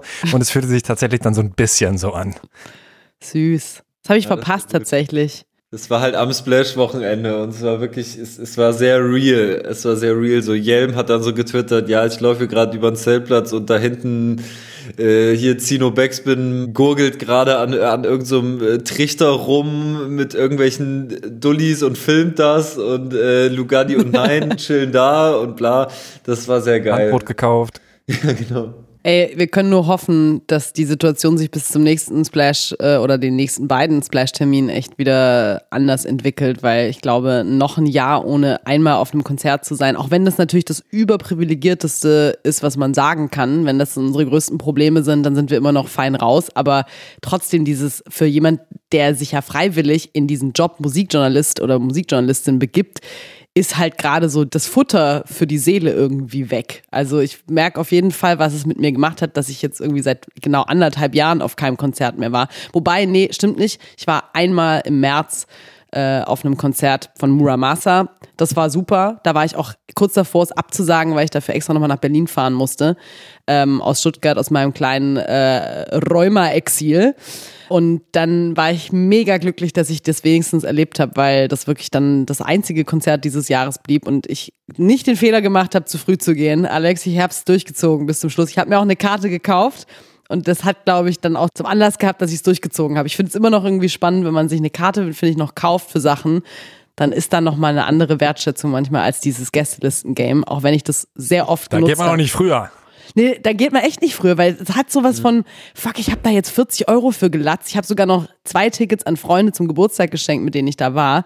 Und da dachte ich wirklich, wenn jetzt einer sagt, wir gehen früher, weil wir keinen Bock haben, unsere Jacken zu holen, dann sag ich denen aber mal Bescheid hier. Und dann ja, waren wir da. wirklich alles sehr privilegiert, was du da gerade erzählst. habe ich noch das ist eine ganz spannende Geschichte. Euro für die Tickets rausgehauen. Nee, aber ich ja, ähm, habe vor allen Dingen einen Plan gehabt. Ich, ich habe das vorletzte Splash ausfallen, oder bis, ja doch vorletzte, äh, jetzt letzte, ihr wisst schon, was ich meine. Also vorletztes Jahr war ich nicht auf dem Splash, weil ich gesagt habe, ey, ich will richtig richtig äh, reinbuttern, ich will Folgen produzieren und das mache ich dann wieder im nächsten Jahr, wenn ich einfach mehr Folgen hier rausgehauen habe. Ja, das ist voll in die Hose gegangen. Also mein Plan ist überhaupt nicht aufgegangen und das ärgert mich natürlich umso mehr, weil ich weiß gar nicht, wann mein letztes Rap-Konzert war. Vielleicht mit dir, Alex, und Disaster. Oh, wann? Ja, Crazy. schon lange her. Das ist eine Also, Weile Wann her. ich mich jetzt gerade erinnere. Ja, das ist super lange her. Ja, Wo war, 2021, aber das Leute. war äh, Musik und Frieden dann wahrscheinlich, ne? Ja, ja, genau. Ja. Wow, okay, das ist auf jeden Fall eine Weile her. Ähm, ich kann nur abschließend sagen, im Namen aller in der Runde, Bill Gates, jag uns die Spritze in die Venen so schnell wie möglich, damit wir endlich wieder auf Konzerte gehen können. Aber sowas schon. I second that. Ja, also das ist auf jeden Fall ein krasses Diskussionsthema auch. Da haben wir auch gemerkt, wie, was für krasse Lager wir doch in unserer schönen Gesellschaft haben. Ähm, Und Alex, du hast auch als einen Punkt äh, aufgeschrieben, dass die Diskussionskultur sich da 2020 verändert hat. Wie ist das denn gemeint? Ja, ich glaube, auch das war irgendwie ein Symptom von, alle hängen zu Hause rum und sind so ein bisschen gefrustet und teilweise irgendwie an gewisse Existenzlimits äh, gedrängt oder so. Ich hatte das Gefühl, dass sich das natürlich gesamtgesellschaftlich spiegelt in der Diskussionskultur, aber eben auch in unserer äh, Szene. Also äh, der Dialog ist vielleicht auch bedingt durch Corona ein Stück weit äh, total ausgestorben, ist so mein Gefühl. Äh, die, die, die Spaltungsprozesse, die ich irgendwie so erlebe, sind einfach, also haben sich in diesem Jahr einfach krass verschlimmert, die Fronten sich krass verhärtet und ich finde, man hat das zum Beispiel gesehen an dieser Cashmore-Allmann-Debatte, dass es eigentlich keine Gespräche mehr miteinander gab, sondern jeder sitzt so zu Hause und frontet so gegen den anderen und schießt so ein bisschen auf Twitter rum und so und er schießt dann so zurück und irgendwie hatte ich das Gefühl, es ist keine richtige Diskussion, sondern alles passiert auch nur so im Internet und irgendwie hat sich das nicht richtig angefühlt. Und so ähnlich war das ja auch zum Beispiel mit Sido, als er bei Ali Boumaier war und, äh, sage ich mal, problematische Thesen gedroppt hat. Auch da kam es ja am Ende nicht zu einem zu einem echten Dialog, sondern nur zu so einem, ja, moin, äh, ich bin zu Hause und ich bin solidarisch mit, äh, mit Sido und ja, moin, ich bin zu Hause und ich finde das echt straight problematisch, was er da gesagt hat. Er soll sich jetzt mal distanzieren und dann noch so ein paar Jokes drüber machen und dann war's das irgendwie. Und ich sehe das äh, langfristig auf jeden Fall sehr kritisch und glaube, dass das echt ein Problem ist. Ähm, ich glaube, so eine gewisse politische Lagerbildung in der Rap-Szene erleben wir schon länger, aber das hat sich dieses Jahr einfach nochmal, das hat sich alles irgendwie verhärtet und wurde auch nicht so richtig inhaltlich diskutiert, war so mein Gefühl. Aber ich konnte dagegen auch nichts machen und ich habe wahrscheinlich auch oft mitgemacht. So. Aber gab es da konkrete Fälle auch bei, bei dir? Weil du hast ja auch, als du bei mir im Interview warst, mal gesagt, so von wegen die Kommentare unter deinen Videos, die sich auf dich beziehen und sowas. War das dann auch was? Also, dass du beobachtest, dass sich das auch gegen dich richtet und krasser wird? Oder meinst du eher in der äh, Außenwahrnehmung, was die anderen betrifft? Beides, aber ersteres sicherlich auch, vor allen Dingen im Kontext äh, von diesem Nazi-Rapper, äh, den ich, sag ich mal, öffentlich irgendwie angegriffen habe oder ich habe darauf hingewiesen in einem Rap.de-Kommentar, dass, dass ich es äußerst problematisch finde, sich mit bekannten Nazi-Rappern irgendwie oder mehr oder weniger bekannten Nazi, ich sag mal eher trojanischen Pferden in der Rap-Szene an einen Tisch zu setzen und mit denen ein Interview zu führen, wie mit einem anderen, mit dem echten Rapper, sag ich mal. Und daraufhin habe ich so ein bisschen Shitstorm gehabt. Nicht nur ein bisschen, das ging schon ab. Ähm, aber das wäre wahrscheinlich auch 2019 ähnlich passiert. Also das hatte wahrscheinlich mit Corona weniger zu tun. Nur war es halt insofern für mich scheiße, weil ich irgendwie auch so zu Hause saß und mir das alles so geben musste, während ich so allein und isoliert am PC saß. Das macht ja irgendwie auch was mit einem. Also am Ende des Tages vielleicht doch auch ein Corona-Phänomen im Großen und Ganzen, ja. Ich glaube, die Unerbittlichkeit oder dieses, dieses ähm, harte daran, wie Leute sich gegenseitig irgendwie beleidigen, beschimpfen und dann zum Teil auch aussperren aus der, aus der Diskussionskultur, das hat mich ein bisschen schockiert, auch wenn ich gegenüber diesem ganzen Phänomen Canceln eigentlich, also ich, ich verstehe das Prinzip. Ich meine, es ist im Endeffekt ein altes Prinzip, äh, Boykott irgendwie. Du sagst, äh, jemandes Meinung ist so problematisch oder jemandes Verhalten ist so problematisch, dass man ihn irgendwie nicht mehr oder dass man sie nicht mehr irgendwie ertragen kann. Finde ich ähm, erstmal ein faires Mittel. Aber ich glaube, gerade wenn man diese Cashmo-Debatte ansieht, dann irgendwie hatte das halt schon sowas von, von so, einem, so einem Feldzug, der da einfach geführt wird, ohne dass es dafür ähm, wirklich gute Gründe gab, weil ich meine, der Song hat bewusst provoziert. Er hat bewusst auch in einem, in einem Musikvideo, glaube ich, mit Elementen gespielt, die bei manchen Menschen eben triggern. Und dass dann da dann mit der Reaktion irgendwie so wenig umgehen kann und dann aber auch irgendwie so, so bewusst Menschen dazu aufruft, andere Menschen jetzt zu canceln oder halt in dem Fall ähm, von, von Schacht und Wasabi, denen in die DMs zu sliden und sie zu beleidigen oder irgendwie immer dieses Einfordern von einem One-on-One, -on -One, das man jetzt führen muss. Das finde ich alles schon sehr gefährlich, weil da irgendwie auch so ein bisschen das Pluralistische, was so eine Demokratie eigentlich ausmacht, auch so, so ausgehöhlt wird und man so plötzlich eine Umkehr hat von, was darf man eigentlich noch äh, sagen, äh, switcht dann auch zu irgendwie derjenige, der eigentlich Scheiße gebaut hat, wird plötzlich zum, zum Opfer und kann sich dann irgendwie als der Bloßgestellte hinstellen. Dabei hast du ja mit deiner Aussage oder mit deinem Verhalten auch bewusst Provokation irgendwie benutzt und musst dann eigentlich mit den Reaktionen auch dealen können. Wenn du das aber nicht kannst und dann irgendwie allen Leuten vorwirfst, ey, ich werde hier gerade zum Bauernopfer und eigentlich bin ich eine ganz arme Sau und, und ein Allmann, der irgendwie missverstanden ist, das hat mich irgendwie auch massiv gestört und auch die Art, äh, wie das bei anderen Themen auch zum Teil äh, stattfand, fand ich auch richtig bedenklich. Andererseits gab es auch Fälle, wie zum Beispiel Jamule am Rande, ähm, wo ich verstanden habe, warum dann so viele Leute auch sich endgültig bestätigt gefühlt haben in dieser Meinung, ey, man muss manchen Leuten dann auch die Aufmerksamkeit entziehen und kann halt nicht immer noch fünfmal hin und her diskutieren, wenn jemand so eine Scheiße baut. So, deswegen sehr, sehr tricky irgendwie dieses ganze Feld aus, äh, was kann man sagen, wie kann man korrigieren, wie kann man dann auch wieder eine Versöhnung herbeiführen und wo lässt man es dann gut sein. Vielmehr Warte, ich wollte noch kurz erklären. Ja. Einfach nur, dass, dass äh, Jamule eben ein rassistisches Video auf Snapchat da rumgeschickt hatte und das wurde eben veröffentlicht. Deswegen gab es da dann eben dieses Canceling auch teilweise. Ja, Alex? Genau, ich würde halt mal so die Frage in den Raum werfen, wobei wir die jetzt hier eh wahrscheinlich nicht endgültig klären können, aber sind wir. Doch. Sind wir eine Rap-Szene? Gibt es das noch im Jahr 2020? Nee weil ich irgendwie das Gefühl hatte, es steuern so viele Pole so krass voneinander irgendwie auch weg, dass das einzige Element, was uns dann teilweise noch verbindet, halt irgendwie im weitesten Sinne so Sprechgesang ist. Aber so ein Kodex oder so habe ich jetzt irgendwie äh, an vielen Stellen vermisst. Spannende These oder spannende Frage auf jeden Fall. Äh, Tobi hat direkt Nein gehaucht. War das ein ironischer? nee, nee, ernst gemeint. Ja. Also, äh, also ich sehe das wirklich so, das sind halt so Welten. Also mhm. das ist, ähm, also vor allem was die Musikrichtungen und die Abspaltungen, also gerade wenn man jetzt, sag ich mal, blöd gesagt, Emo-Rap oder sowas, das sind, glaube ich, ist, glaube ich, eine ganz andere ähm, Umgebung, außer halt Leute, die wirklich super viel hören und sich auch mit super viel identifizieren. Aber ähm, man hat ja trotzdem so eine gewisse Vorliebe für eine bestimmte Richtung oder für bestimmte KünstlerInnen und fühlt sich dann dazugehörig. Aber ich glaube auch, also auch wenn man über Splash gelaufen ist, das war ja schon vor zwei Jahren so, dass das nicht mehr so dieser äh, einheitliche Look war. So der Hip-Hopper ist jetzt nicht mit Baggy unterwegs oder so. Das und meine ich, glaub, das schlägt sich auch bei uns. Mhm.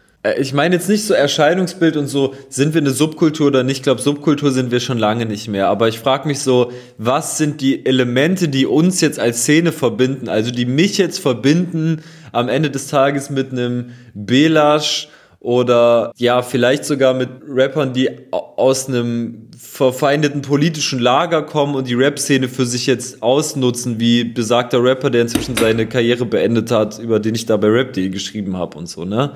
Boah, ich, ja, ich glaube auch, dass der Punkt, dass es zu weit auseinanderdriftende Pole gibt, äh, dass der, dass der total stimmt und dass wir wahrscheinlich auch in, in verschiedensten Denkschulen drinstecken, während ich bei den einen halt sehe, dass sie immer politischer werden und sich auch immer mehr dazu aufgefordert fühlen, sich jetzt mal doch mit klareren Positionen irgendwie in die Öffentlichkeit zu stellen, sehe ich bei den anderen eine noch größere Egalheit und fast schon noch mehr Skrupellosigkeit, was auch so dieses Ignorieren von wem ähm, mit wem kollaboriere ich quasi auf Songs, mit wem äh, mache ich ein Album, siehe das Beispiel Kitschkrieg oder ähm, keine Ahnung, äh, äh, ganz viele andere Producer und ProducerInnen, die man nennen kann, die halt doch irgendwie weiter auch weil sie wissen, dass das einfach Klicks bringt, mit Künstlern arbeiten, von denen man weiß, dass die problematisch sind und dass die sich auch nicht bei gesellschaftlich relevanten Themen in irgendeiner Form positionieren, wobei das noch das geringste Problem ist, weil man dann halt weiß, was für, für Haltungen sie wirklich in anderen Punkten irgendwie nach außen vertreten. Da gibt's ja ohne Ende Beispiele, die jetzt auch nicht unbedingt alle ausgeführt werden müssen, aber das hat mich quasi auch in der These eher bestätigt oder habe ich jetzt gerade so für mich drüber nachgedacht, dass da ähm, eine Unvereinbarkeit zum Teil auch stattgefunden hat. Das äh, zeigt dann, kann man auch wieder ganz schön an so einem Hip-Hop-Preis vielleicht irgendwie festmachen. Gibt es eine Möglichkeit überhaupt, diese verschiedenen Welten nochmal an einen runden Tisch zu bringen? Oder muss man einfach damit leben, dass dadurch, dass Hip-Hop so groß geworden ist, wie eben in ganz vielen anderen Bereichen, äh, wenn Dinge, Dinge sich irgendwie verselbstständigen wie Fußball, dass man einfach nicht mehr davon ausgehen kann, dass man von der einen Sache spricht, sondern dass es halt ganz viele äh, Sachen gibt, die jetzt irgendwie in diesem einen Thema mal drin gesteckt haben. Keine Ahnung. Dann gibt's, dann gibt's ja plötzlich wieder so ein Momentum wie diesen Hanau-Song, Bist du wach?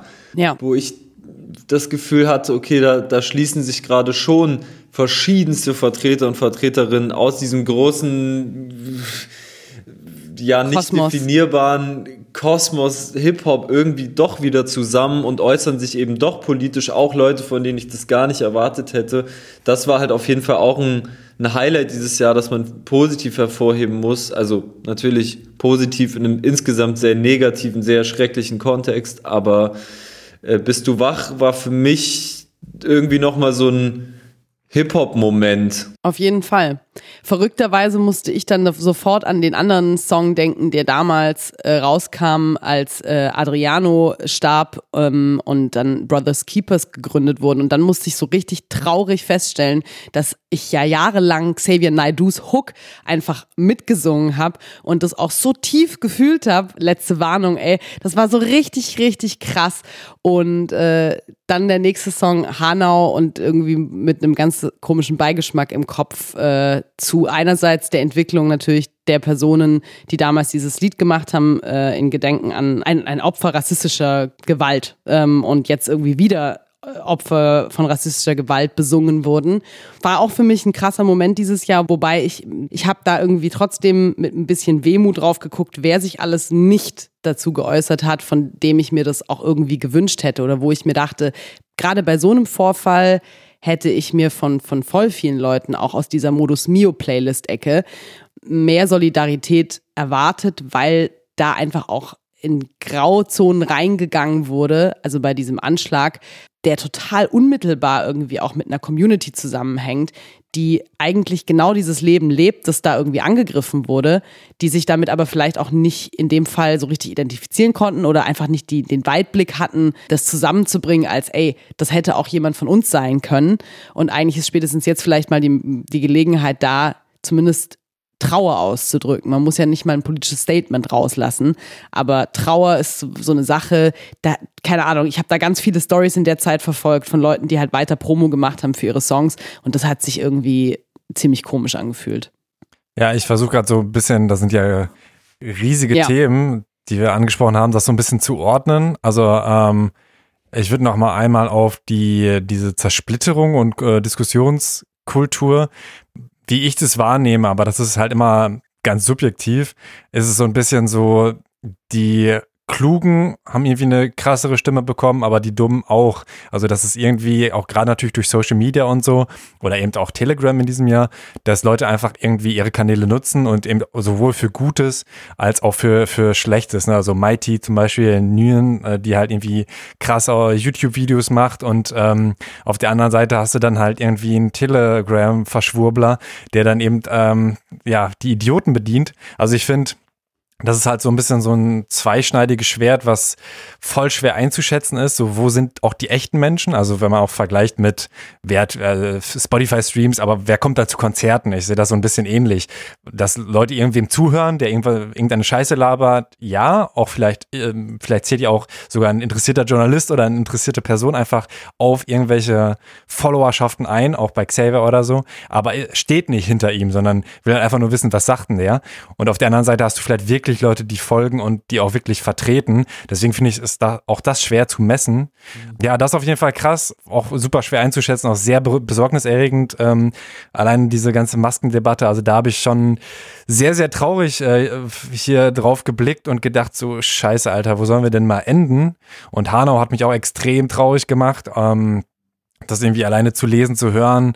Ähm, ich habe mich damit dann auch viel beschäftigt und irgendwie Talkshows geguckt, was ich normalerweise nicht mache und sowas. Und äh, das hat mich auf jeden Fall schon sehr getroffen, weil ich damit natürlich auch nie nicht gerechnet habe. Ne? Man, man denkt, man lebt in dieser äh, heilen Welt so ein bisschen und wenn dann so schlimme Taten passieren, dann äh, denkt man, das kann doch nicht wahr sein. Das kann, wir können doch nicht in, in echt noch so leben. Und wenn man sich dann aber mit verschiedensten Sachen beschäftigt, auch Polizeigewalt äh, oder auch irgendwie Rechte in Polizei, dann sieht man, wie viel Scheiße einen eigentlich umgibt. Und ich finde es halt schwierig, zum einen damit klarzukommen, dagegen zu kämpfen und sich davon nicht unterbuttern zu lassen. Also das ist für mich auf jeden Fall ein Struggle in diesem Jahr gewesen.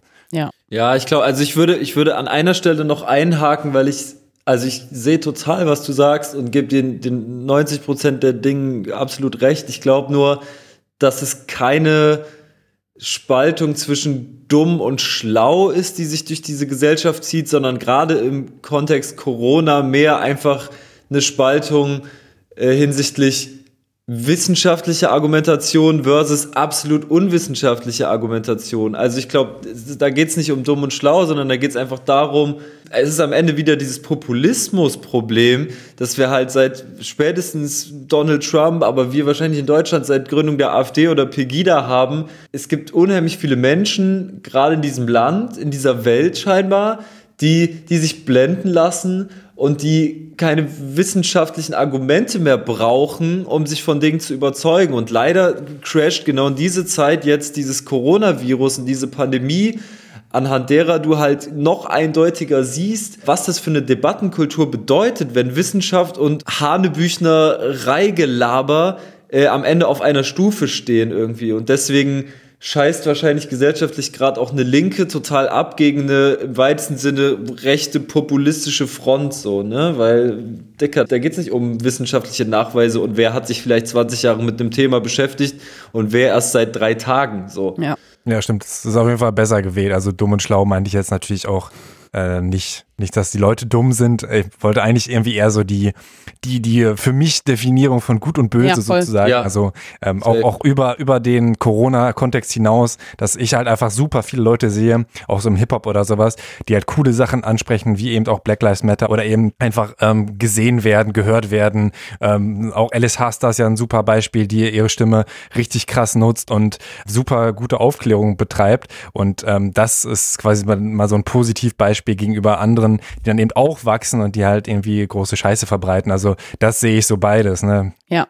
Auf jeden Fall. Ich, ich bin ähm, bei euch beiden. Ich finde äh, es teilweise bedrohlich. Also auch wenn das wahrscheinlich am Ende wieder dieses, dieses Argument gibt, die Klugen, um, um jetzt mal in diesen äh, Begriffen zu bleiben, die sind halt oft leise und die sind viele, aber die melden sich halt nicht so radikal und so stark zu Wort, wie jetzt vielleicht die, die extreme Überzeugungen haben und sich halt dann irgendwie vom Bundestag oder äh, vom Reichstag irgendwie äh, Gebäude, äh, sagt man das eigentlich noch, Reichstagsgebäude? Irgendwie finde ich, hört sich. Leider ja. Das ist so crazy. Irgendwie fühlt sich gerade richtig schlecht komisch, an, das ne? zu sagen. Ich gucke auch gerade.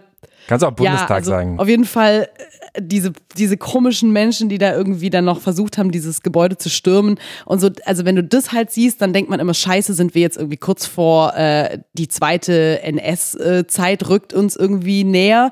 Oder ähm, ist das alles halt am Ende wieder dieses Thema, wie du gesagt hast, auf Telegram gibt es ganz viele Leute, die sind dann in so einer Gruppe, man denkt so 55.000, das sind ja wahnsinnig viele, wenn die sich alle bewaffnen und jetzt vorm Reichstag stehen, dann, dann haben wir eine fucking Bürgerkriegssituation. Oder sind davon wirklich 500 echt gefährlich und 55.400 äh, Ja, geil, wie ich nicht rechnen kann, ne?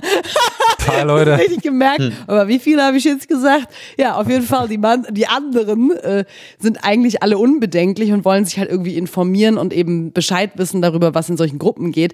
Ich habe da auch noch überhaupt kein abschließendes Bild, aber grundsätzlich glaube ich an alle, die sich irgendwie, die sich mit diesen Themen noch nicht beschäftigt haben, aber dieses Gespräch hier gerade hören, vielleicht ist das ein guter Moment, einfach mehr Augenmerk auch auf das zu, zu legen, was um uns rum passiert, weil es schon irgendwie am Ende für mich immer so war, wenn du ignorant gegenüber gesellschaftlichen Entwicklungen bist und halt auch irgendwie nicht so richtig checkst, woher die kommen, überrascht dich vielleicht dann wirklich, warum jemand an die Macht kam, wie ein Donald Trump oder damals eben auch äh, äh, Hitty, warum am Ende so eine, so eine Diktatur irgendwie zustande kam, weil man halt irgendwie keinen Plan hatte oder sich nicht informiert hatte, aber die Informationen sind ja da, außer du gehst auf Telegram und hörst den ganzen Tag Attila Hildmann zu. Dann weiß ich auch nicht, ob du irgendwie überzeugt bist davon, dass die Welt eigentlich noch ganz okay ist.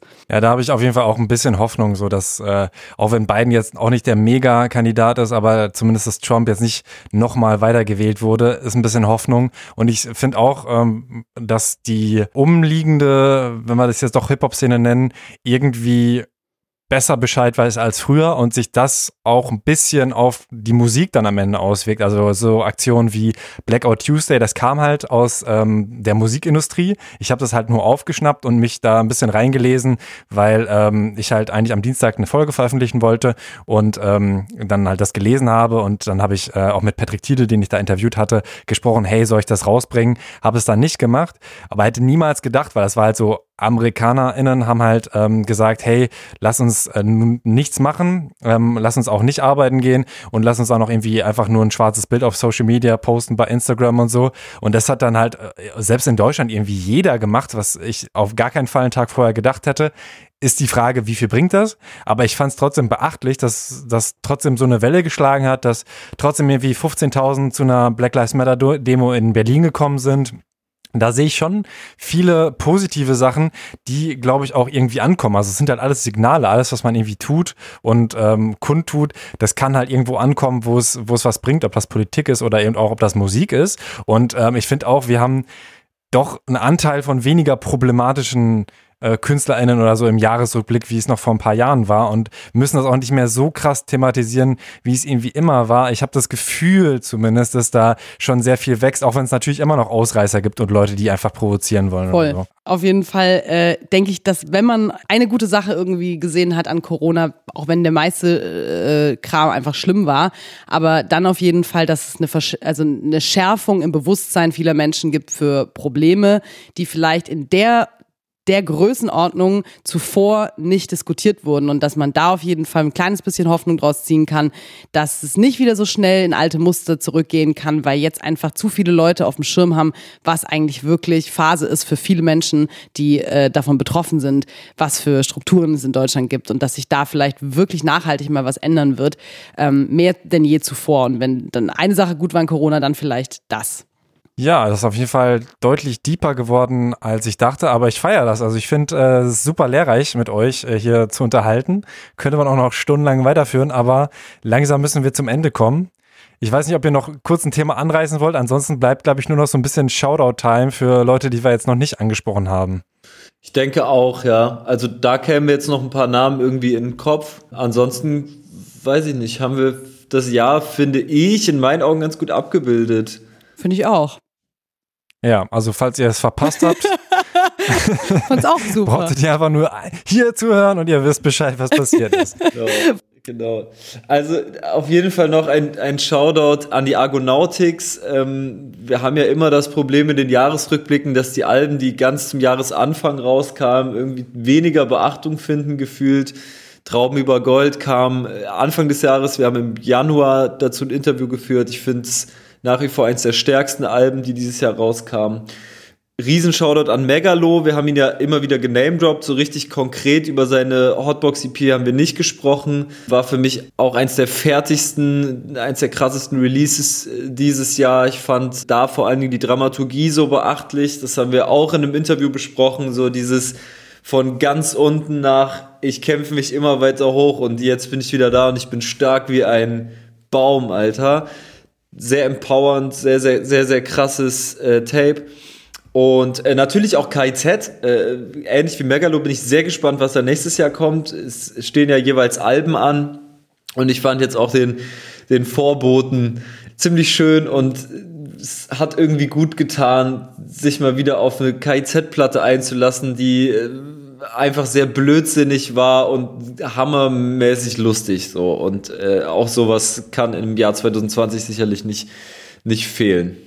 Ja, ich glaube, ähm, ich freue mich vor allem auch so ein bisschen, dass äh, so RB in Deutschland wieder mehr auch innerhalb der Hip-Hop-Community stattfindet, dass es da viele, vor allem weibliche Künstlerinnen gibt, die irgendwie eine, eine krasse Präsenz mittlerweile innerhalb der Szene haben, dass wir auch gemerkt haben, dass wir ganz natürlicherweise von Anfang an über Frauen gesprochen haben, so wie man es eigentlich immer hätte tun sollen, dass die einfach Teil einer Szene sind und nicht irgendwie so ein marginalisierter Randbereich, wo dann mal so ein Name wie Haiti irgendwie 2017 auf einem Trettmann-Album rausgeblitzt ist, wo man sich dann schon fast gefreut hat, oh, geil, da haben wir noch eine, eine Female-Vertreterin gefunden im Hip-Hop. Das hat sich irgendwie krass verändert und auch zu Recht. Und das, das gibt mir auf jeden Fall Hoffnung. Und auch fürs nächste Jahr freue ich mich da auf Releases. Ich glaube auch, wie gesagt, unsere Prognose für Layla äh, könnte zutreffen. Hoffen wir es mal. Und ich freue mich tatsächlich auf ein OG Kimo-Album. Ich ähm, habe da jetzt schon so einen kleinen, kleinen Mini-Einblick gekriegt. Äh, unter der Hand will nichts zu sehr doll spoilern, aber ähm, es wird groß. Das glaube ich dir gern. Ailo und Hava hattet ihr noch drinne, die habt ihr jetzt noch nicht geschaudoutet. Einmal und auch äh, 3 Plus hat noch einen Shoutout verdient natürlich und Lugatti und Nein. Also Ailo habe ich habe ich genamedroppt im Zuge dieser Splash Tour, glaube ich, und 3 Plus. Mhm. Ey, habe ich eigentlich auch genug geschaudoutet dieses Jahr. Na gut, dann, dann soll, soll er sich damit zufrieden geben. Das, das, dann soll ja, das so sein. sein. Okay, ja, ich habe auch gar nicht mehr so viele. Ich habe genau, meistens, glaube ich, gesagt, äh, Megalo auf jeden Fall immer mein Liebling.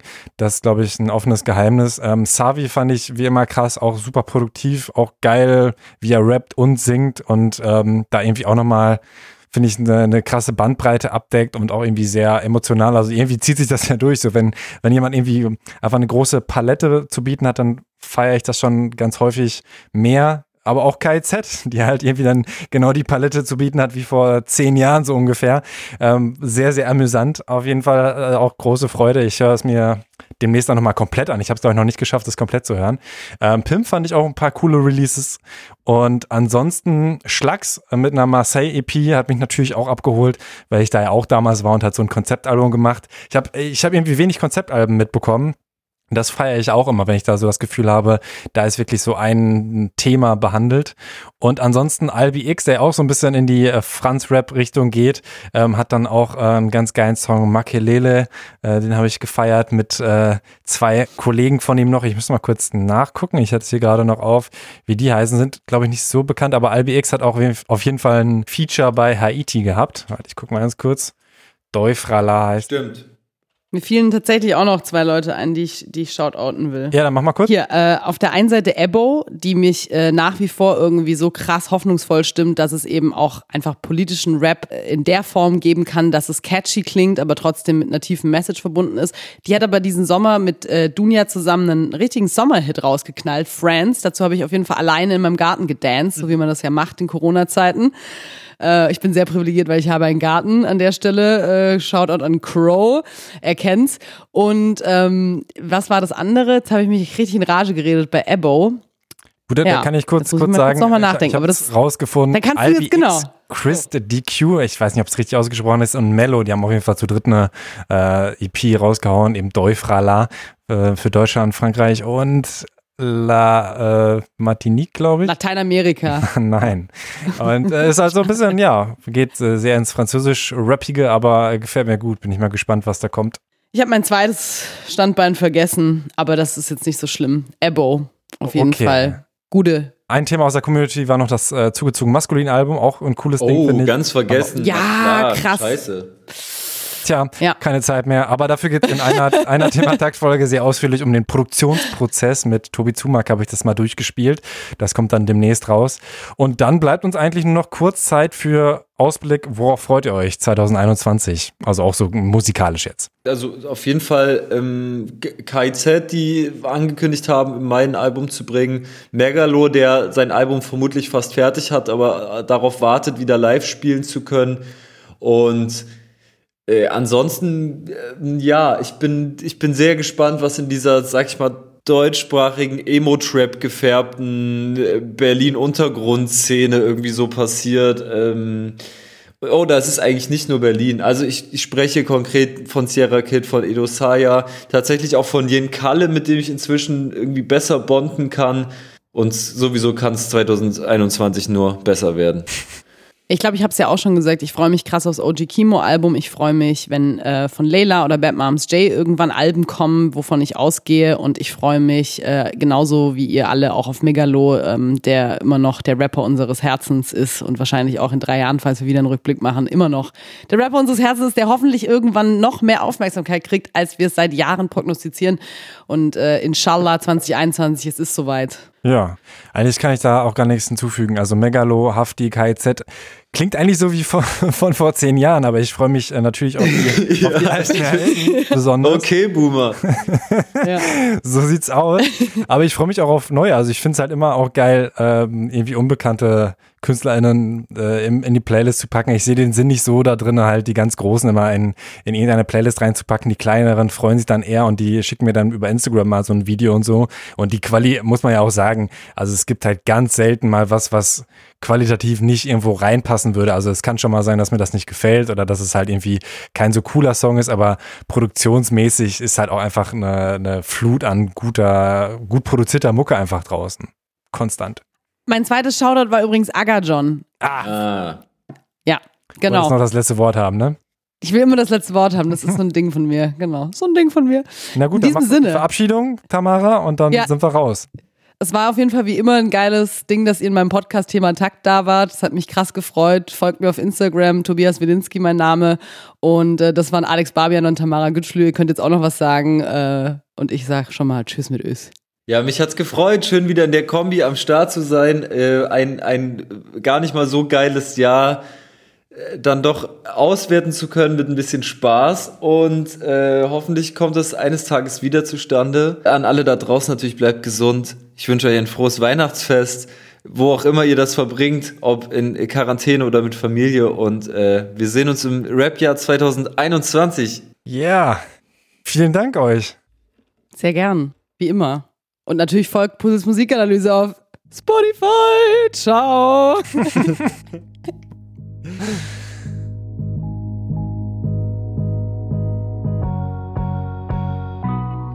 Das hat viel Spaß gemacht und war für mich ein schöner Jahresabschluss. Wenn euch die Folge gefallen hat, teilt sie jetzt. Wenn ihr Alex, Tamara und mich noch eine Stunde oder ich glaube sogar ein bisschen mehr hören wollt, dann hört euch doch den Jahresrückblick 2017 an. Wenn ihr mir schreiben wollt, welche Folge ihr am besten fandet und wen ich mal interviewen soll, ist meine Adresse tobias.thematakt.de. Ich wollte in diesem Jahr eigentlich 18 Folgen rausbringen, am Ende waren es nur 9. Das lag daran, dass ich durch Corona keine InterviewpartnerInnen treffen konnte und wollte.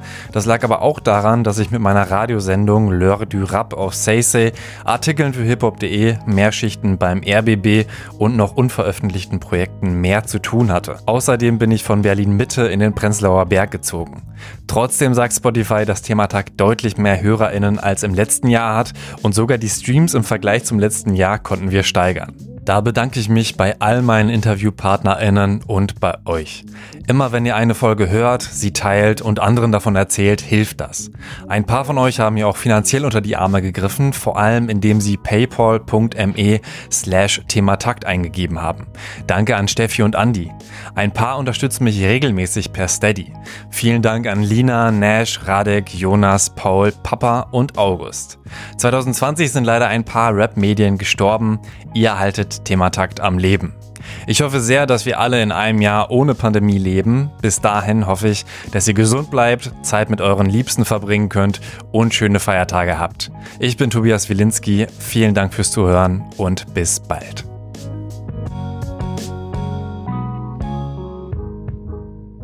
Thema Takt, der Hip-Hop-Business-Podcast.